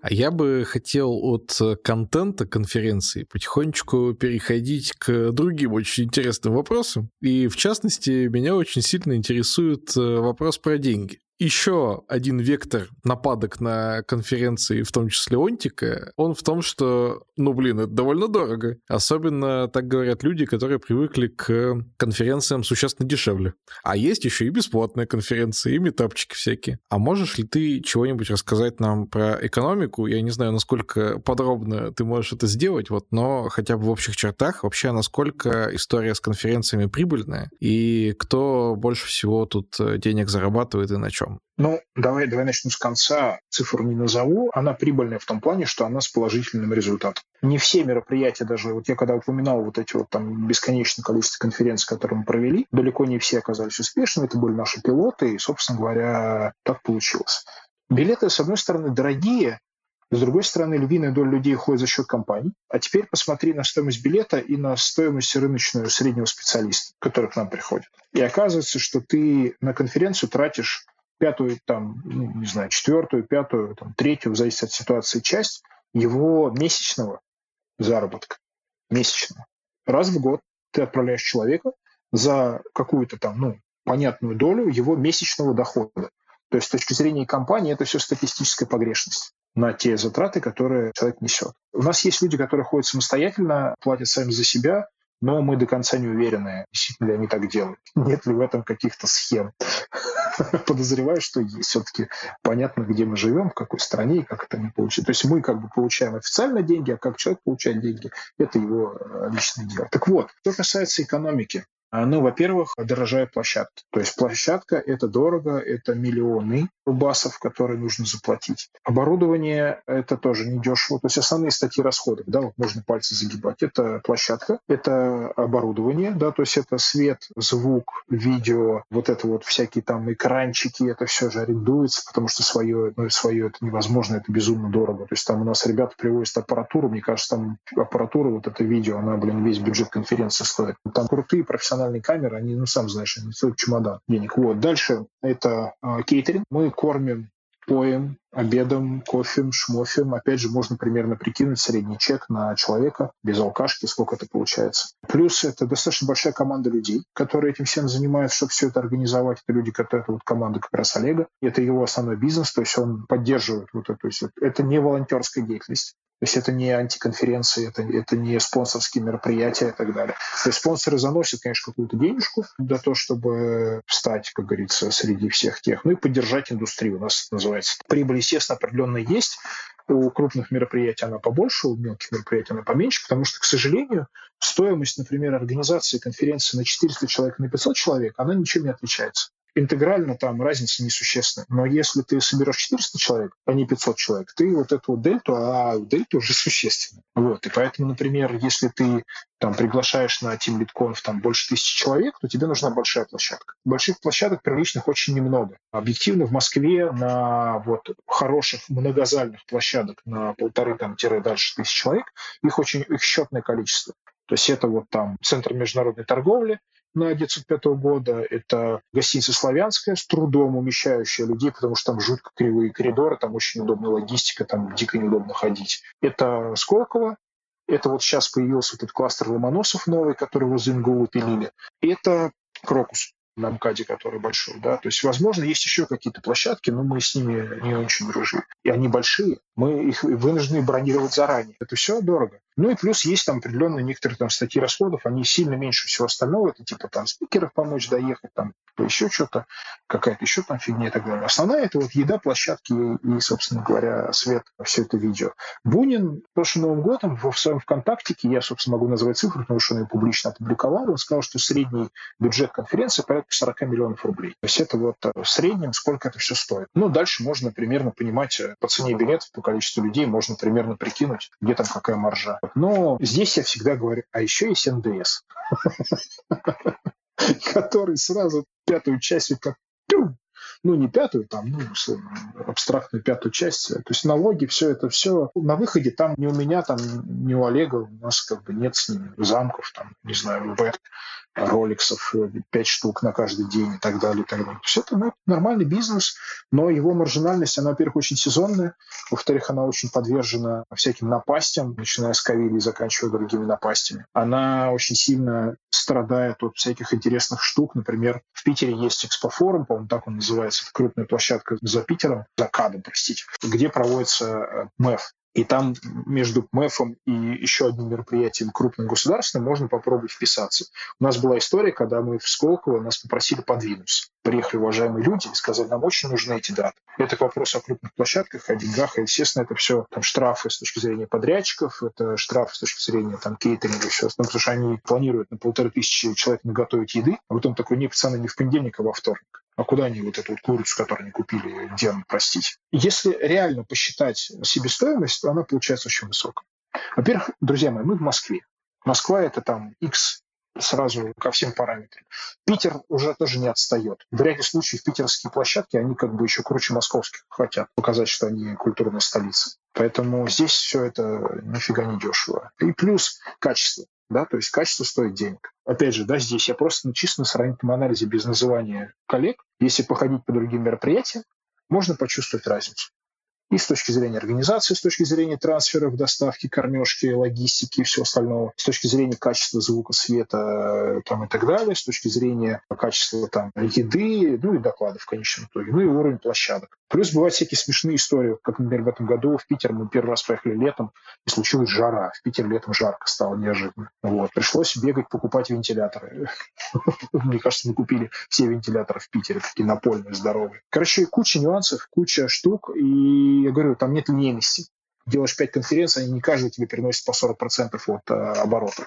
Там все очень нелинейно. Это такой сложный, многокритериальный бизнес. Я в кассу хотел добавить ты, то, что ты рассказал, что действительно качество бывает разное, и вы по-разному тоже относитесь там к спикерам, к площадке, вот э, к посетителям. И тоже, пользуясь случаем, Абсолютно не реклама, это просто вот мой личный опыт. Хотел, вот всегда вас благодарю, вы знаете, когда приезжаю, ну, как выступающий, что вот вы настолько вот о спикерах заботитесь, все прогоны, там, трансферы, проживание, кому там компания не оплачивает, все вот так классно делаете.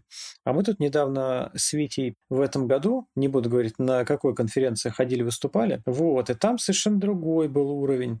И там я выступал в одном, ну, если можно так назвать, помещении. В общем, мне микрофон не дали, микрофон там был не положен, а рядом бензиновый генератор работал. Я просто перекрикивал работающий бензиновый генератор, и было не очень прикольно. Вот. Не говоря о том, что кейтеринг – это просто заветренные пиццы, которые на столе стояли, и на них какие-то насекомые сидели. Вот. Поэтому, да, большое, большая тебе благодарность. Собственно говоря, крупное все оно столько стоит. То есть ты всегда вынужден немного переплачивать, потому что сложно угадать с едой на полторы тысячи человек точно, потому что ты обязательно ошибешься. У нас были истории, мы когда были маленькими, мы ошибались с водой. Сейчас у нас вода — это маленькие бутылочки, они теперь у нас хитро брендированные онтикой, мы поэтому доперли до этого очень, очень недавно, когда стало понятно, что делать брендированную воду на конференции — это дико дорого. Потому что вот прошел э, питерский Тимлитконф, и у тебя осталась э, газель этой воды. Ну, если в Питере было не жарко, как обычно, да, то у тебя осталась газель брендированной питерской воды, и ты бы никуда не делал. Теперь мы хитрим. У нас теперь есть э, один поставщик, который нам делает одинаково оформленные бутылочки с водой. Поэтому если даже мы на питерской Конференции оставляем эти бутылочки, у нас остаются лишние, мы их совершенно спокойно тащим на следующую конференцию, потому что они одинаково выглядят. Если нам где-то что-то не хватает, мы без задней мысли просто дозаказываем. Ну, ну короче, это такая вот, то есть это тоже некоторые хитрости такие вот, по поводу всего этого. Там, Где-то мы перешли на покупку своего оборудования вместо того, чтобы арендовать, когда это становится экономически обоснованно. Если брать там того же, тех же джугов, они вот, э, Леша, Леша Федоров про это пишет статьи, показывает видео, как они вложились в звук там свой. У них вот в этом свой свой, свои приколюшки. То есть каждый здесь по-своему. Представь себе ситуацию, что ты платишь не очень много, но опять же, как ты платишь, я еще раз говорю, в основном платит компания. Для компании отправить на TeamLead.com 10 человек, это для нее это бюджет одного сотрудника в месяц.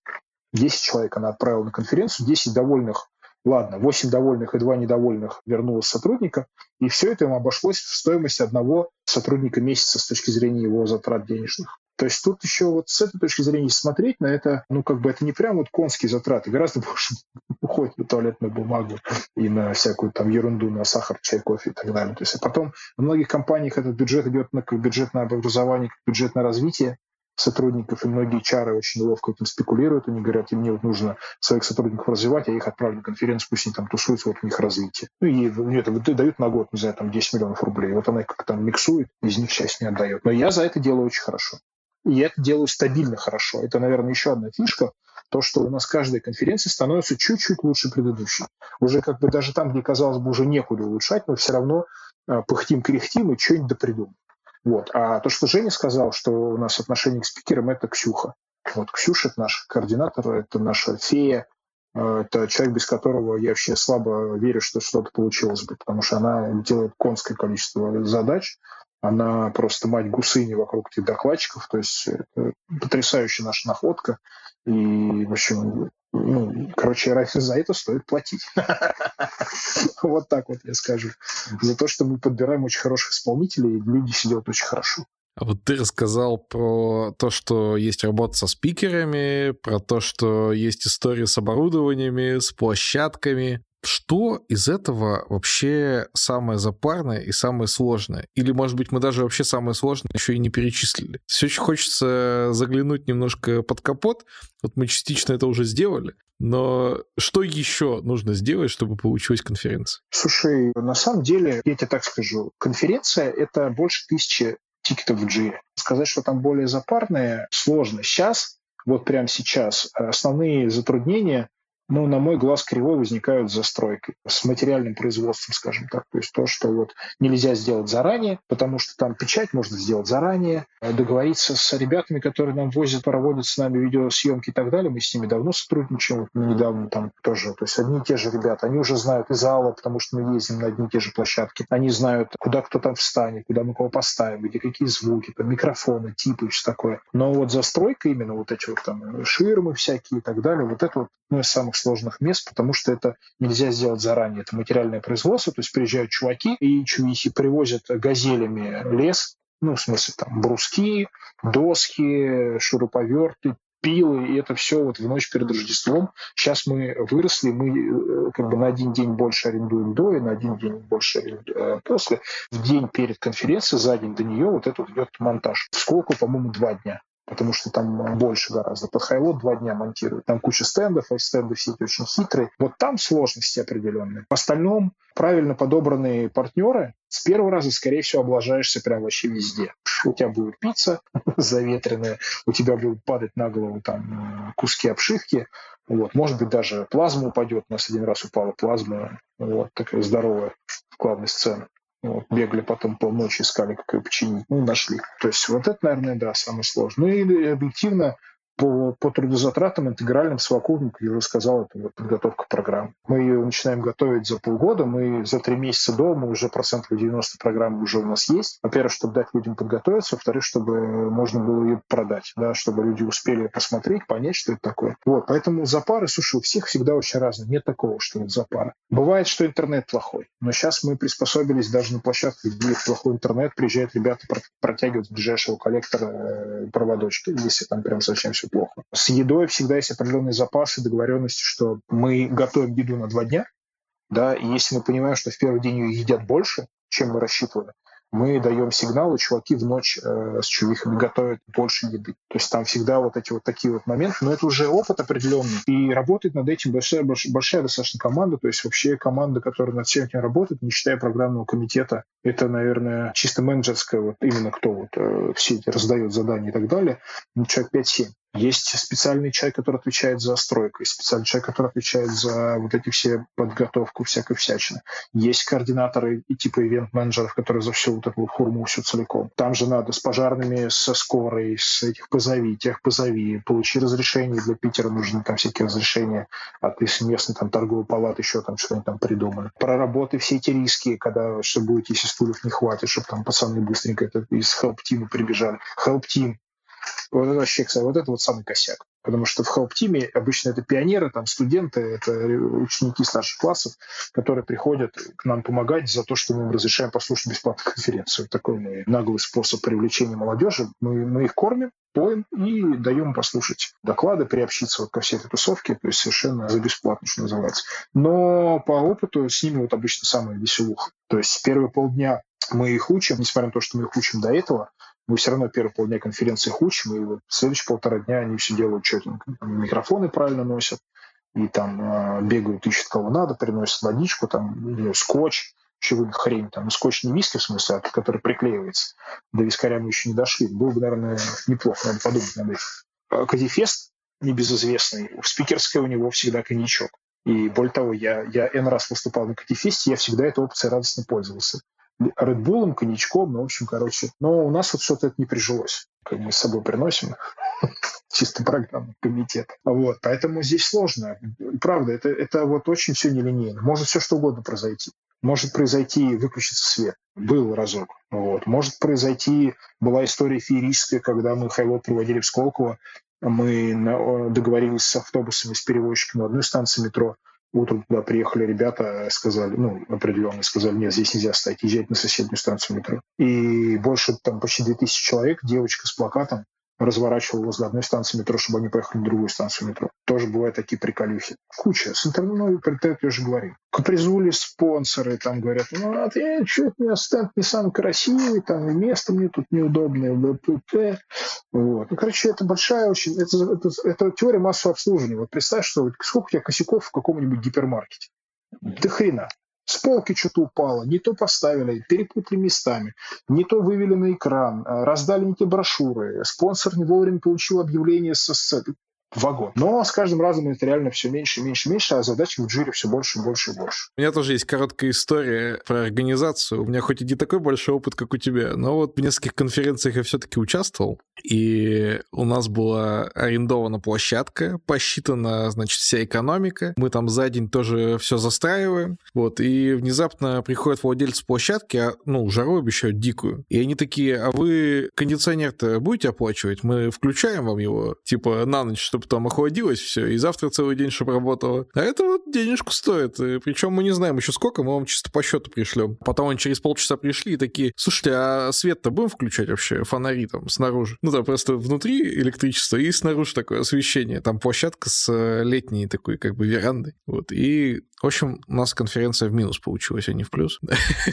И чисто из-за кондиционера. Такое тоже бывает. Просто это вопрос, который прописывается во всех этих договорах, райдерах и прочем. Но опять же, нужен определенный опыт. То есть ты, у тебя и в мыслях бы не было, что ни хрена себе. Вот, а более того, вот эта площадка питерская, где мы проводим мероприятие, там в принципе его нет. Пердизайн, нет кондиционера. Ну, там отродясь не был. Но мы про это, естественно, узнали этим летом. Когда мы приехали, сказали, да не может быть что в таком месте нет кондиционера. А он там просто экономит, там если ставить кондей, прям, прям кондей-кондей, я думаю, он там, во-первых, ему потребуется маленькая электростанция, во-вторых, он будет стоить, конечно, космических денег. Ну, я, кстати, слышал, что коренные петербуржцы этим летом наблюдали таинственное, значит, небесное явление в виде огненного шара и записывали об этом различные ролики в интернетах. Ну, ладно тебе уже, у нас солнечных дней достаточно. Наглая рыжая морда. Кстати, ведь если у вас из-за кондиционеров конференция вышла в минус, то это, получается, у вас деньги ветром сдуло. Так и было, это правда.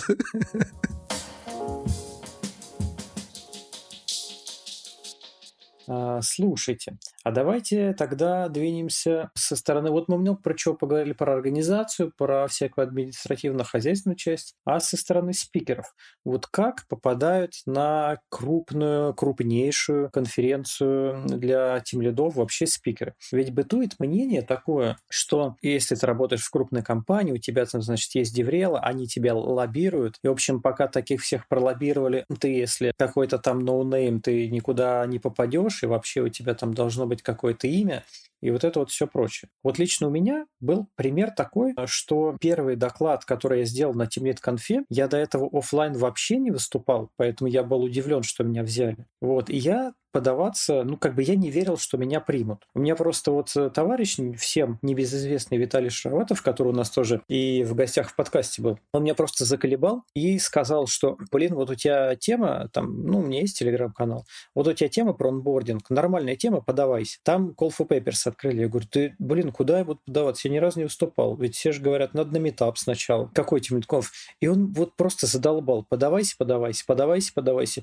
Я уже вот на зло я такой думаю, подамся, вот только отвали от меня, потом они откажут, ну как бы я тебе говорил. А меня взяли, и потом я выступал. Какая вообще политика? Каких людей берут, из каких компаний, там, как по темам фильтруют? Смотри, берут двумя путями. Первый путь – это for paper, это заявки, которые мы собираем. Второй путь – это мы сами кого-то приглашаем. То есть бывает ситуация, когда нам какая-то тема интересна, мы просто кого-то зовем. Темы мы собираем несколькими способами. Первый способ – это мониторинг, соответственно, каналов, чатов, метапов, других конференций. В целом смотрим, куда там ветер дует. Я там стараюсь везде лазить, везде все это читать, смотреть. Я потом собираю для программного комитета некоторую канву. В рамках этой канвы мы начинаем додумывать, что, собственно говоря, какие темы нам интересны. Мы это публикуем на нашем чудо сайтике, на который можно прийти и посмотреть, какие темы нам интересны. Это не значит, что другие темы нам не интересны, там про это написано. Это значит, что вот эти для нас приоритетнее, потому что Ну вот сейчас время такое, да, вот, условно говоря, пришел ковид, все давай про удаленку, да, пришла какая-нибудь другая история, все давай про анбординг, или там наоборот офбординг. Потом там э, индустрия молодеет, давайте быстро, значит, думать про то, как качать джунов, не знаю, и так далее, и так далее, и так далее. То есть мы как бы следим за контекстом, что вообще происходит в тусовке во всей этой истории, а дальше мы, соответственно, формируем какую-то вот эту штуку. Что касается компаний, деврелов и всего остального, есть очень назойливые деврелы, а есть очень хорошие деврелы, которые очень качественно подгоняют, есть есть, которые просто количественно подгоняют. Нас есть ситуации, были ситуации, когда там десятками сыпались эти заявки, плохо проработанные, на какую-то там не очень интересную тему, прям пачками. Вот так не надо делать. Вот. А в целом размер компании, правило простое. Твоя тема должна коррелировать с тем, кто ты и что ты делаешь.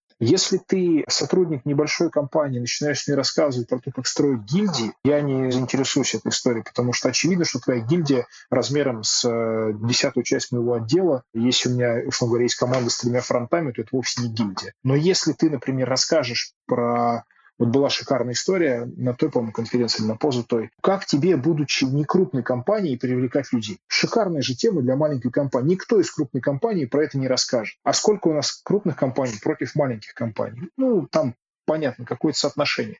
Очевидно, что аудитория есть и про гильдии послушать, и про вот эту историю послушать. Но одни не могут про гильдии, а вторые не могут про маленькие компании, потому что они большие. И когда ко мне приходят там ребята и говорят, давайте мы вам расскажем про то, как мы организовали у себя школу, неважно кого там, разработчиков, теблюдов, дизайнеров, пофигу, я говорю, а он говорит, ну как, я пошел, взял бюджет 5 миллионов, нанял там какого-то коуча, методолога, тролливали телетили, вот я собрал школу. Ну, красавчик, что? Правда, вот, вот нет вопросов. Но у меня нет таких денег и мне их не дадут. Более того, даже если я за ними не пойду, я хочу по-другому, я хочу вот как вот. То есть вот, вот такие мы тоже не берем темы, потому что это не популярное в плане с точки зрения их возможности применимости. Поэтому у каждой, у каждой аудитории, у каждого размера компании, у каждого специалиста есть тот, тот кусок сегмент, который он может осветить. Внутри должностей то же самое. Если ты HR, то ты рассказываешь про HR, а ты мне рассказываешь про код-ревью, потому что, блин, ну, я не хочу слушать от тебя про код-ревью, я хочу слушать про, допустим, про код-ревью от того, кто это код-ревью уже поделал и понял, что больше так не хочется. У нас в среднем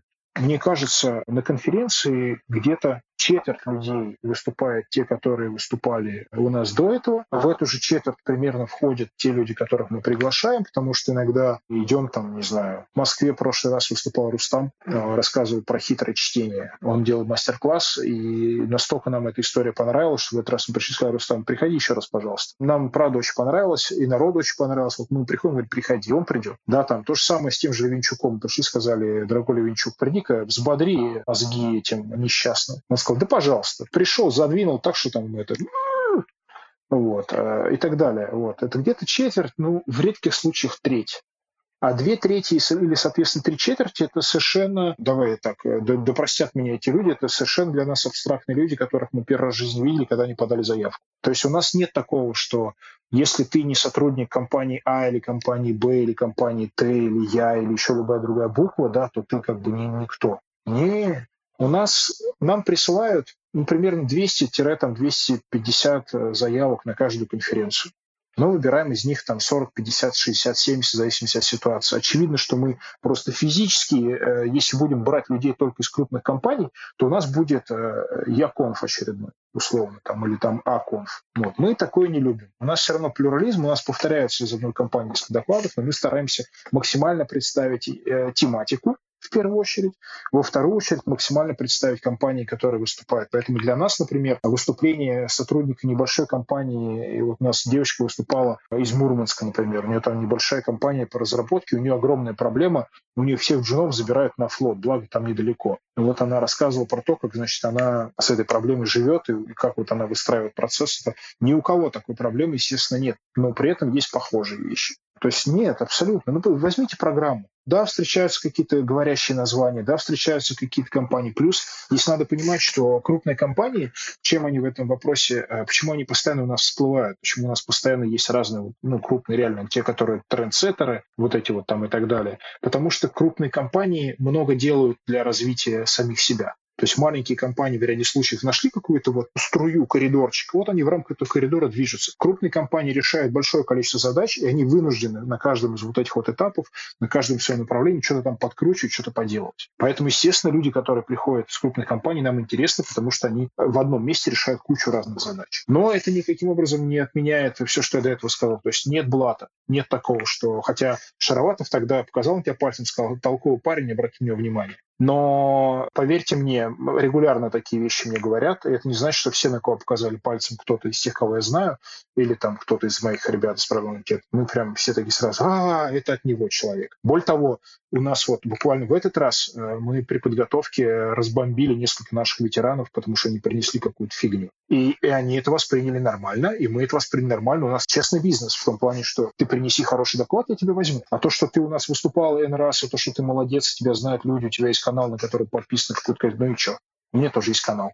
Добью.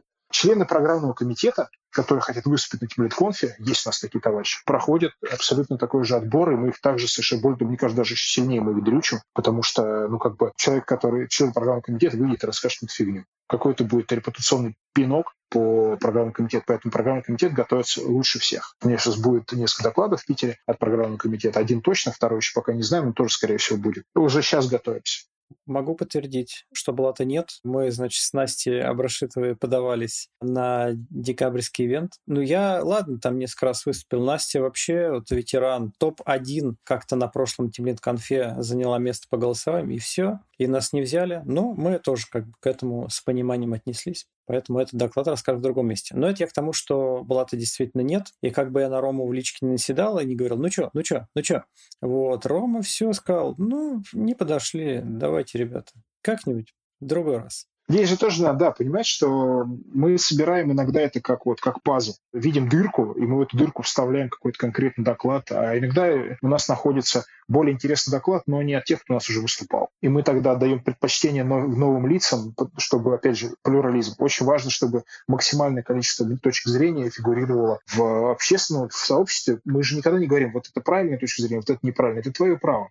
Иди сядь, разберись, подумай, что тебе больше подходит. Тем более, что в управлении правды нет. Ну, в смысле, что ну, как бы каждый по-своему решает свои задачи, чтобы не говорили чатики. А есть же еще такое, что на каждую конференцию, несмотря на то, что у там Teamlead Conf понятная вполне тематика глобальная, но все-таки есть темы, которые как бы превалируют. Ну, то есть вы же заранее выбираете, какие темы в этот раз хочется раскрыть там более глубоко. Есть ли такое, что вот надо как-то почувствовать, угадать эти темы, и тогда шансов попасть в большой зал больше? С большим залом чуть хитрее. Большой зал — это не просто тема, это еще и спикер. То есть большой зал — это отдельная совершенно история большой зал, он потому и большой. То есть туда мы стараемся отбирать, а, интересные вещи, б, оцениваем возможность человека толкнуть речь. Ну, то есть, чтобы это выглядело красиво, скажем так. Это, во-первых, важно, потому что большое помещение э, давит на людей, и непрофессиональный спикер, который выставили в главный зал, скажем, стой, у него есть несколько состояний, одно из которых это «стою». Поэтому большой зал — это вообще отдельная история. Для нас всегда очень сложная задача, мы всегда ее решаем очень долго. Что касается тем, есть э, сайт наш for Paper, за которым надо следить. Есть э, каналы в телеге, где мы объявляем этот for Paper. Есть встречи с докладчиками. Мы вот в этот раз в качестве эксперимента в Москве проведем ее очно. То есть на самой конференции мы позовем тех, кому не пофигу, и поговорим с ними о тем, чтобы им было интересно послушать в следующий раз. Мы регулярно проводим это мероприятие, мы постоянно спрашиваем у тусовки, что вам надо подать. Обычно это интер- смесь интернета и не интернета, то есть это офлайн и онлайн. Мы интересуемся, а потом это все можно увидеть на сайте lconf info, это наш сайт Call for Papers, там написано, какие темы для нас наиболее интересны и какие темы в среднем нас интересуют. В среднем нас всегда интересует тематика soft skill ов. Их там сотни по некоторым там данным, да, поэтому ты всегда можешь найти. Но здесь всегда очень важно поискать ответ на вопрос, как это, уверен ли я в том, что я делаю, уверен ли я в том, что, что я делаю, принесло пользу тому, что я делаю, да, и насколько это. А для нас очень важна тиражируемость. У нас есть история про эксклюзивный опыт, про какие-то супер тонкие маленькие хитрости, но обычно это там 3-4 доклада. У нас есть секция «Кругозор», куда мы засовываем вот эти вот истории, которые не совсем ложатся на стандартную канву, но нам они по каким-то причинам очень интересны. Ну, например, мы позвали профессионального психиатра, и он рассказал немножко про депрессию, про таблетосы, которым лечить депрессию. К нам приходил сам Новак, к нам приходил Валер Разгуляев, это один из основателей и очень активный участник бирюзовизации вкусвилла. Это те темы, которые, с нашей точки зрения, нужны просто потому, что сам себя никогда в жизни не заставишь это послушать. То есть гугля всякие там на ютубе докладики, ты никогда в жизни не остановишься на докладе, почему депрессия – это болезнь, и что ее нужно лечить с точки зрения врачей стандартным способом, как грипп лечит. То есть как бы медикаменты, амбулаторно, все вот эти вот пироги. Там шашлычок с водочкой не спасет условно говоря, да, я сейчас там, конечно, наговорил всякой околонаучной ереси, но смысл примерно в этом. Поэтому можно принести доклад про самую понятную вещь, можно принести доклад про один на один, условно говоря, у нас был вагон докладов про один на один, но если ты в нем найдешь какую-то хитрость, изюминку, и она будет очевидно, понятна, и это будет выглядеть интересно, легко. История там про онбординг, казалось бы, уже все съедено. У нас на конференции было 4 или 5 докладов про онбординг. Поставь их рядом, они все разные. Они называются похожими темами, они одинаково похоже звучат по тезисам, но, не знаю, сравни Назарова и господина Антонова, и ты поймешь, что люди про онбординг говорили принципиально разные вещи, с разных точек зрения. Вот у нас сейчас в этот раз у нас будет докладик о девчонке, она не тимлид, она придет и расскажет, как она, как сотрудник, видит тимлида. Э, инвертированный индекс, короче. То есть не, не тимлидом про тимлида, как, как видят, что ждут, как видят. Вот она пришла с этим докладом, я ее, на самом деле, я за нее боролся, не знаю, недели три я ее в программном комитете э, защищал эту тему и говорю, что это интересно, это достойно внимания, это будет звучать классно, девчонка молодец, девчонка собирает. Три недели потому что я в этой теме видел определенную перспективу. И это, кстати, еще одна вещь, почему я рассказываю про три недели, несмотря на то, что я руководитель программного комитета, я на абсолютно таких же правах с точки зрения, точки, ну, как бы, мой голос равен одному голосу. То есть нет такого, что я руководитель, я сказал, вот Вася будет выступать, идите в жопу. Нет, я так не делаю. Я так не могу сделать, это нарушает все мои заложенные во всю эту конструкцию принципы. Плюрализм мнений, полное уважение, никакой вот этой вот розовых, красных, оранжевых штанов. Поэтому вот так вот. Когда у нас раньше была история хитрее. Мы раньше считали, что если хоть кому-то не нравится, то мы не берем такой доклад. Но это было хорошо работало, когда у нас был комитет очень сильно похожий друг на друга. Были примерно одного возраста, примерно одного отношения к действительности, а потом комитет стал расширяться, потому что стали приносить, заносить новые темы, и мы в моменте решили, блин, окажется, что мы их недооцениваем. Кажется, что мы просто старые пердуны, которые вот э, сидят в своих этих там э, водопадных моделях, как бы э, решают там серьезные задачи с, с кучей денег там людей и так далее. А тут-то вот девчонки, мальчишки шустрят, что-то там тыры-пыры, там джуны туда, сейчас мы его там посадим, обнимем там, не знаю, пожрать дадим, и все заработает. Вот. И мы пригласили новых ребят, более молодых в программный комитет, и стало понятно, что эта схема уже не работает. И теперь у нас аттракцион «Убеди, что этот доклад достоин внимания». И даже тот, кто не соглашается, с, то есть он не считает тему интереса и так далее, он должен признать, что оно найдет свою аудиторию. И тогда мы засчитываем. Бывает так, что просто давим массы, там, пятеро против одного, да ладно, тебе хороший ты гундось, ну ладно. Такое тоже бывает. Но это нормальная как бы труд демократии.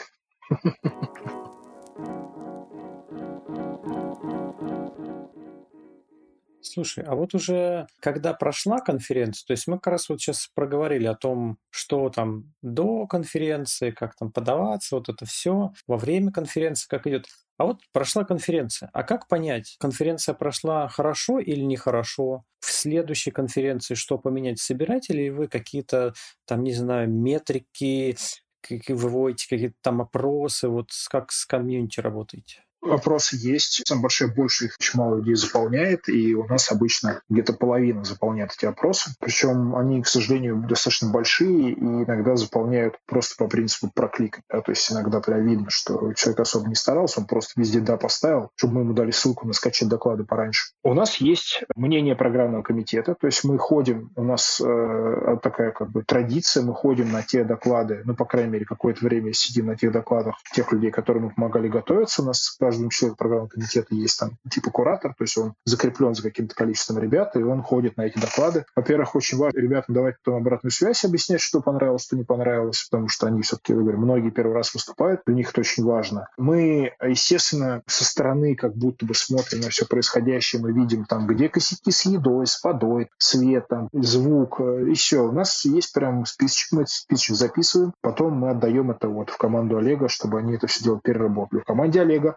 есть э, такая же история, есть чатик организационный на каждой конференции, в которой ну, чаще всего я ворчу. Я говорю, а, тут какая-то фигня. И они это все чинят аккуратно, там звук, температура, не знаю, дверь, непонятно где туалет, непонятно где гардероб. Вместо бухгалтерии все идут в столовую. Ну, короче, вот такая какая-то хрень. И они потом каждый раз проводят э, ретроспективу серьезную, целый день. Сидят, вспоминают все, перебирают прям по пунктикам вот эти все вещи и формируют на основании того, что получилось, какие-то изменения. Изменение работы Team, изменение работы видео. Мы с ведущих очень много мы в свое время переделывали скрипты для ведущих, потому что, чтобы они были более аккуратные, как правильно спикера вытащить на сцену, как его со сцены убрать, что делать, если в зале какой-то хрен завелся, который несет какую-то ерунду, которую нужно срочно заблокировать и убрать. Что делать, когда спикер закончил через 15 минут, как, а должен был через 30. Были у нас такие истории. Девчонка что-то перенервничала и выступила за 15 минут, а мы ждали, что она выступит за 30 минут. И ведущий там потом это прыгал, размахивая руками, развлекал еще там лишние 20 минут людей. Вот, это все конечно же, анализируется, это все смотрится, мы читаем отзывы. По отзывам мы часто очень вытаскиваем темы на следующей конференции, потому что там есть такой пунктик, что бы ты хотел послушать, кого бы ты хотел послушать. То есть это все делается, безусловно, анализируется. Есть ребята, которые просто в личку приходят и говорят, слушайте, посидели, посмотрели. Очень многие мы собираем кучу обратной связи прямо в реальном времени. То есть программный комитет барахтается там по конференции, лазит вперед, общается, спрашивает, как дела. Я вижу каких-то людей, которых я знаю, обычно это процентов там какое-то небольшое количество процентов, которые есть, которых я знаю, я у них тоже спрашиваю. Короче, это прям вот очень обширная история про обратную связь. Она для нас очень важна, и мы очень стараемся ее прям собирать, анализировать. Нам уже, в принципе, пора двигаться к завершению, но хочется чего-нибудь на дорожку перед последним вопросом, вот на предпоследнем, чего-нибудь э, забавного. Может быть, ты вспомнишь какой-нибудь курьезный случай, который вот тебе запомнился, и, и там неважно, плохой, хороший. Но вот я, например, расскажу два. Когда я бывал на конференциях, и, значит, на первом случае было достаточно странно, что там была голая женщина в боди-арте на айтишной конференции. Вот она стояла, ну, вокруг нее какой-то был прям активный, бурный мужской интерес, но в целом как-то смотрелось странновато. Конференция была в два дня, и, в общем, кто-то, видимо, то ли нажаловался, то ли что, в общем, ее попросили на второй день, ну, типа, не, не приходить. И один раз на конференции, значит, два мужчины мужчины что-то не поделили, один другому э, башку пробил бутылкой стеклянной, его потом охранники выволакивали. Вот, такие случаи тоже на интеллигентных конференциях бывают. Может, у тебя какие-то, ну, у меня, понятно, трешовые истории, ну, потому что в целом мне какая-то жизнь, я часто в трешовую ситуацию попадаю. Может быть, у тебя чего-нибудь, какое-нибудь такое там более забавное, например, есть? С не сильно одетыми женщинами была история. В самом начале Хайлода была такая тема. Я помню площадку, но я не могу вспомнить, что это была за площадка. Я просто фигуру фигуру ее помню, этой площадки. И там вот тоже две девчонки ходили, но Олег после этого словил огромный поток негатива. Мы больше этого не делали. С бутылками. Ну, были истории с тем, как некоторых коллег приносили на конференцию, потом клали на пуфики и потом уносили. Были такие случаи, когда вот я видел несколько таких эпизодов. Особенно это касалось второго дня. Тут человек, видимо, с утра был не очень хорошо, он там шел, похмелялся, ему становилось очень хорошо. вот. Но на улице он не хотел оставаться. Не знаю, как они проникали через охрану, это уже там, вопрос к охране.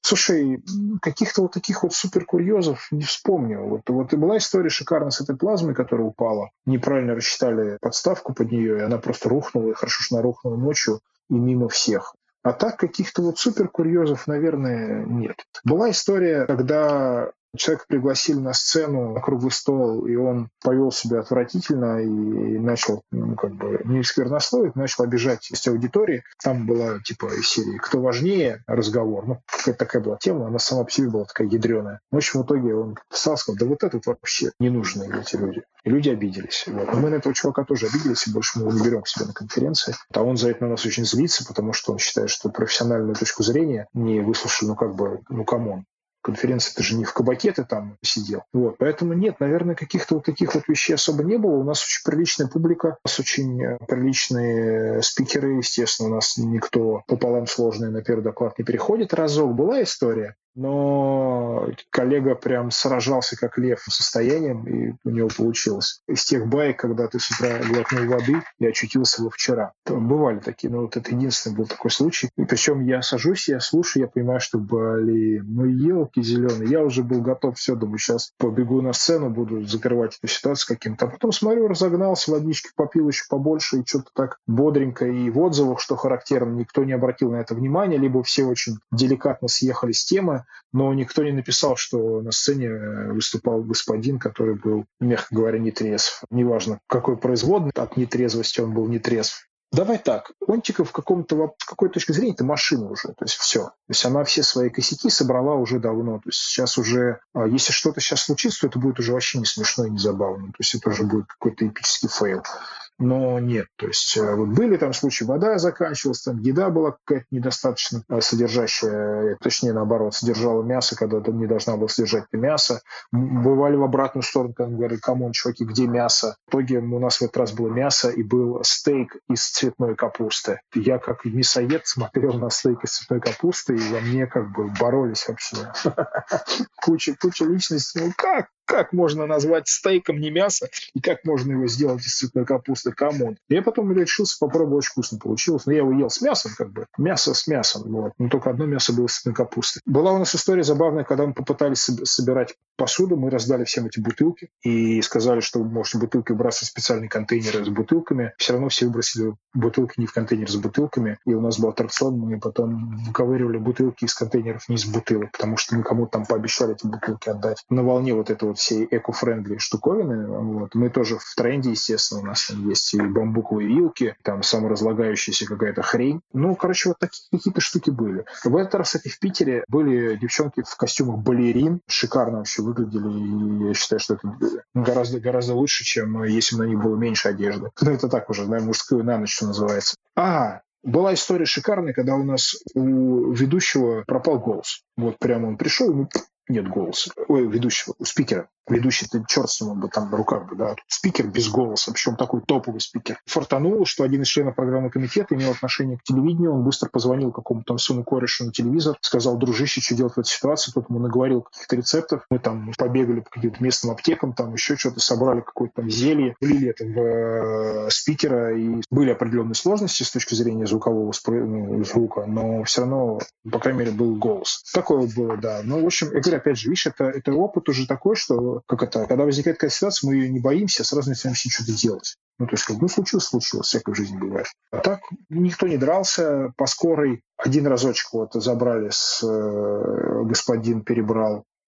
Я уже даже не знаю, сколько нужно было себя загрузить этого нашего вечернего пива. Мы же крепко не подаем, мы вечером подаем пиво, то есть легкий, легкий алкоголь. И вот он умудрился с пива уехать так, что его забирали. Все пошли дальше веселиться, покорять кабаки, а он пошел под капельницу. Ну, как бы это его личное дело. Поэтому мне кажется, что вот в этом отношении те самые, как мы их сегодня называем, региональные конференции, не гораздо веселее. Там можно и по кабакам пошастать, и по шапке отхватить там день по пути в какой-нибудь кабак. И что там такое? Здесь все-таки такая чопорная. Пришли, посидели, ну ладно, развернулись как в театр. Но я хочу сказать, что вы же очень многое делаете для того, чтобы неожиданности не было. Меня вот очень поразила твоя история, которую ты Лёше Пименову рассказал про горячее, что вы отдельного человека ставите, чтобы, не дай бог, никто на себя просто не пролил. Это следствие того, что были прецеденты. Во-первых, люди обливались, и это просто не прикольно, когда ты пришел красивый или красивая, а ты раз такой в кофе. И сейчас ты в большинстве случаев на, на наших мероприятиях тебе кейтеры, ребята, они тебе наливают наливают кофе, наливают чай, помогают это все собрать. И даже в спикерской, вот я то, что я рассказывал про Спименова, даже в спикерской у нас специально дежурит сотрудник от кейтеринга, который помогает ребятам. Помещение такое темновастое, то есть там не яркое солнце, то есть там такое ну,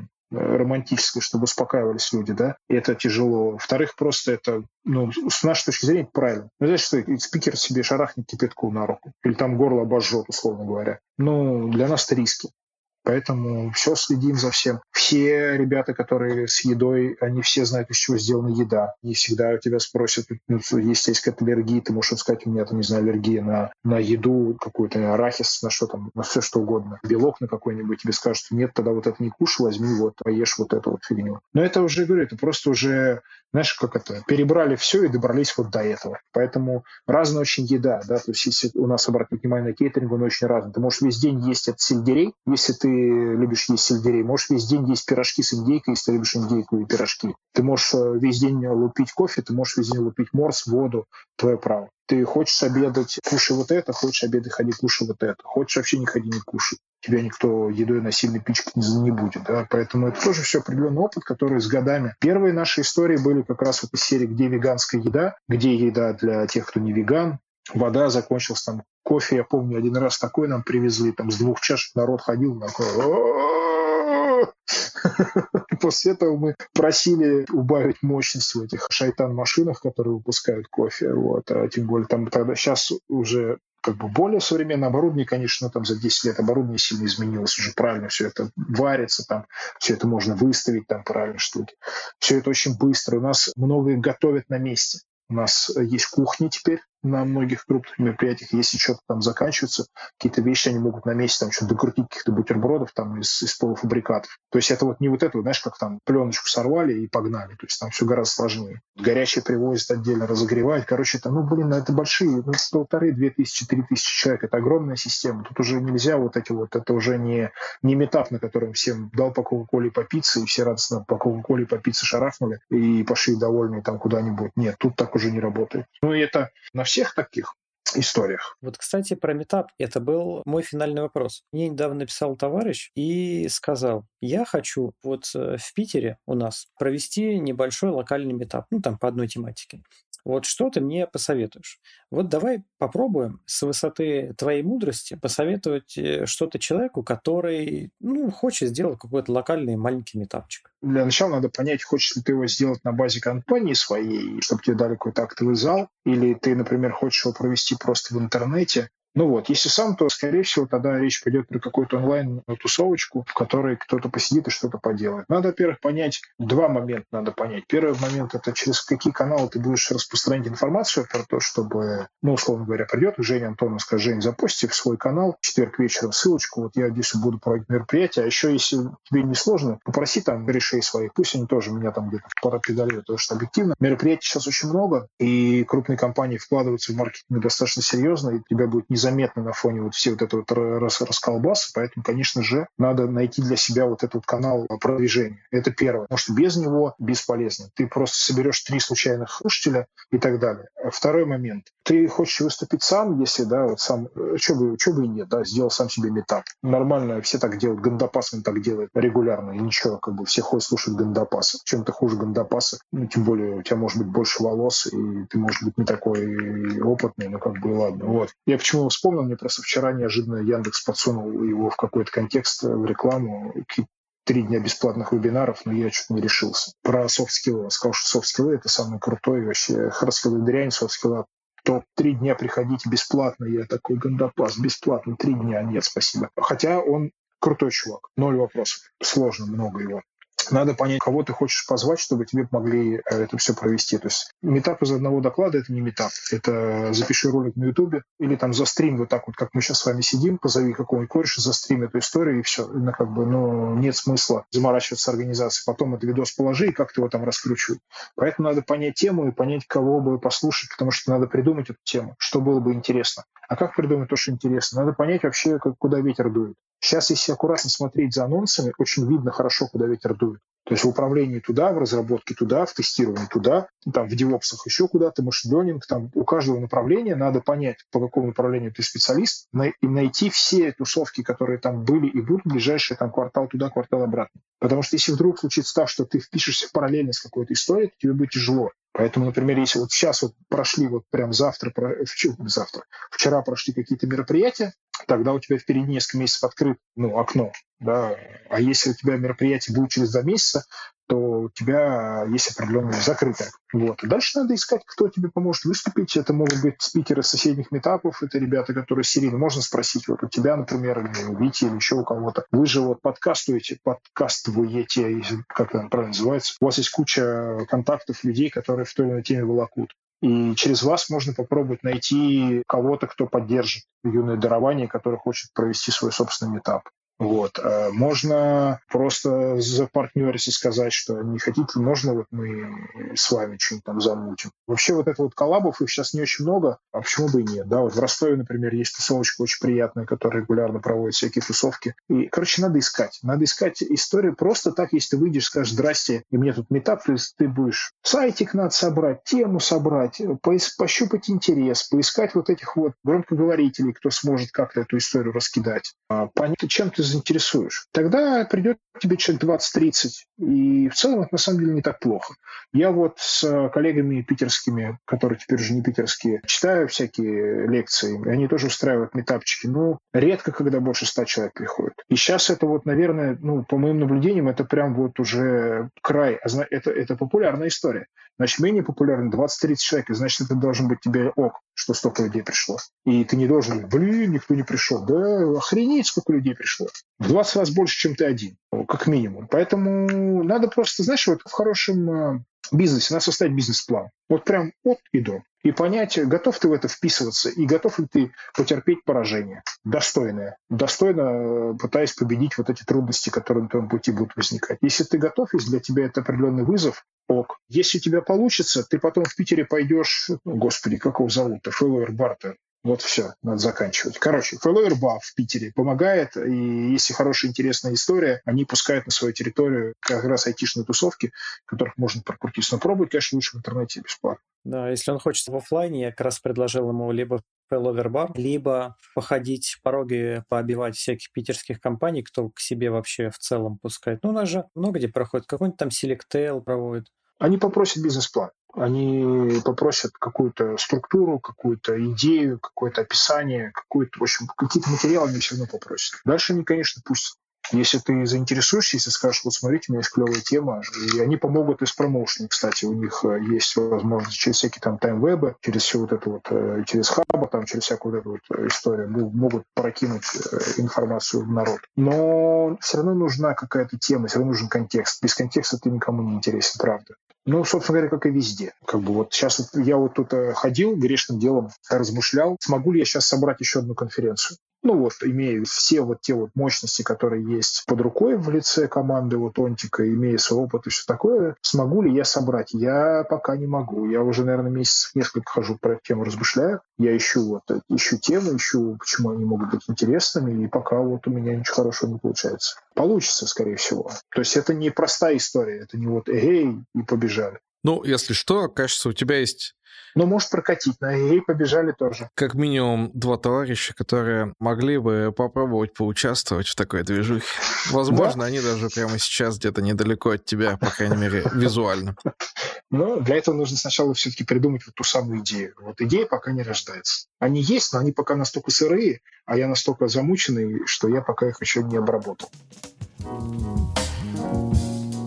Ну а на этом на сегодня все. У нас был человек в контексте конференций, потрясающе умудренный опытом различным и в виде тестирования и разработки, и в виде управления разработкой, и в виде, собственно, организации мероприятий, о котором мы сегодня и говорили, Роман Ивлев. Ну а как всегда, с вами был я, Виктор Корейша. И по традиции я, Евгений Антонов.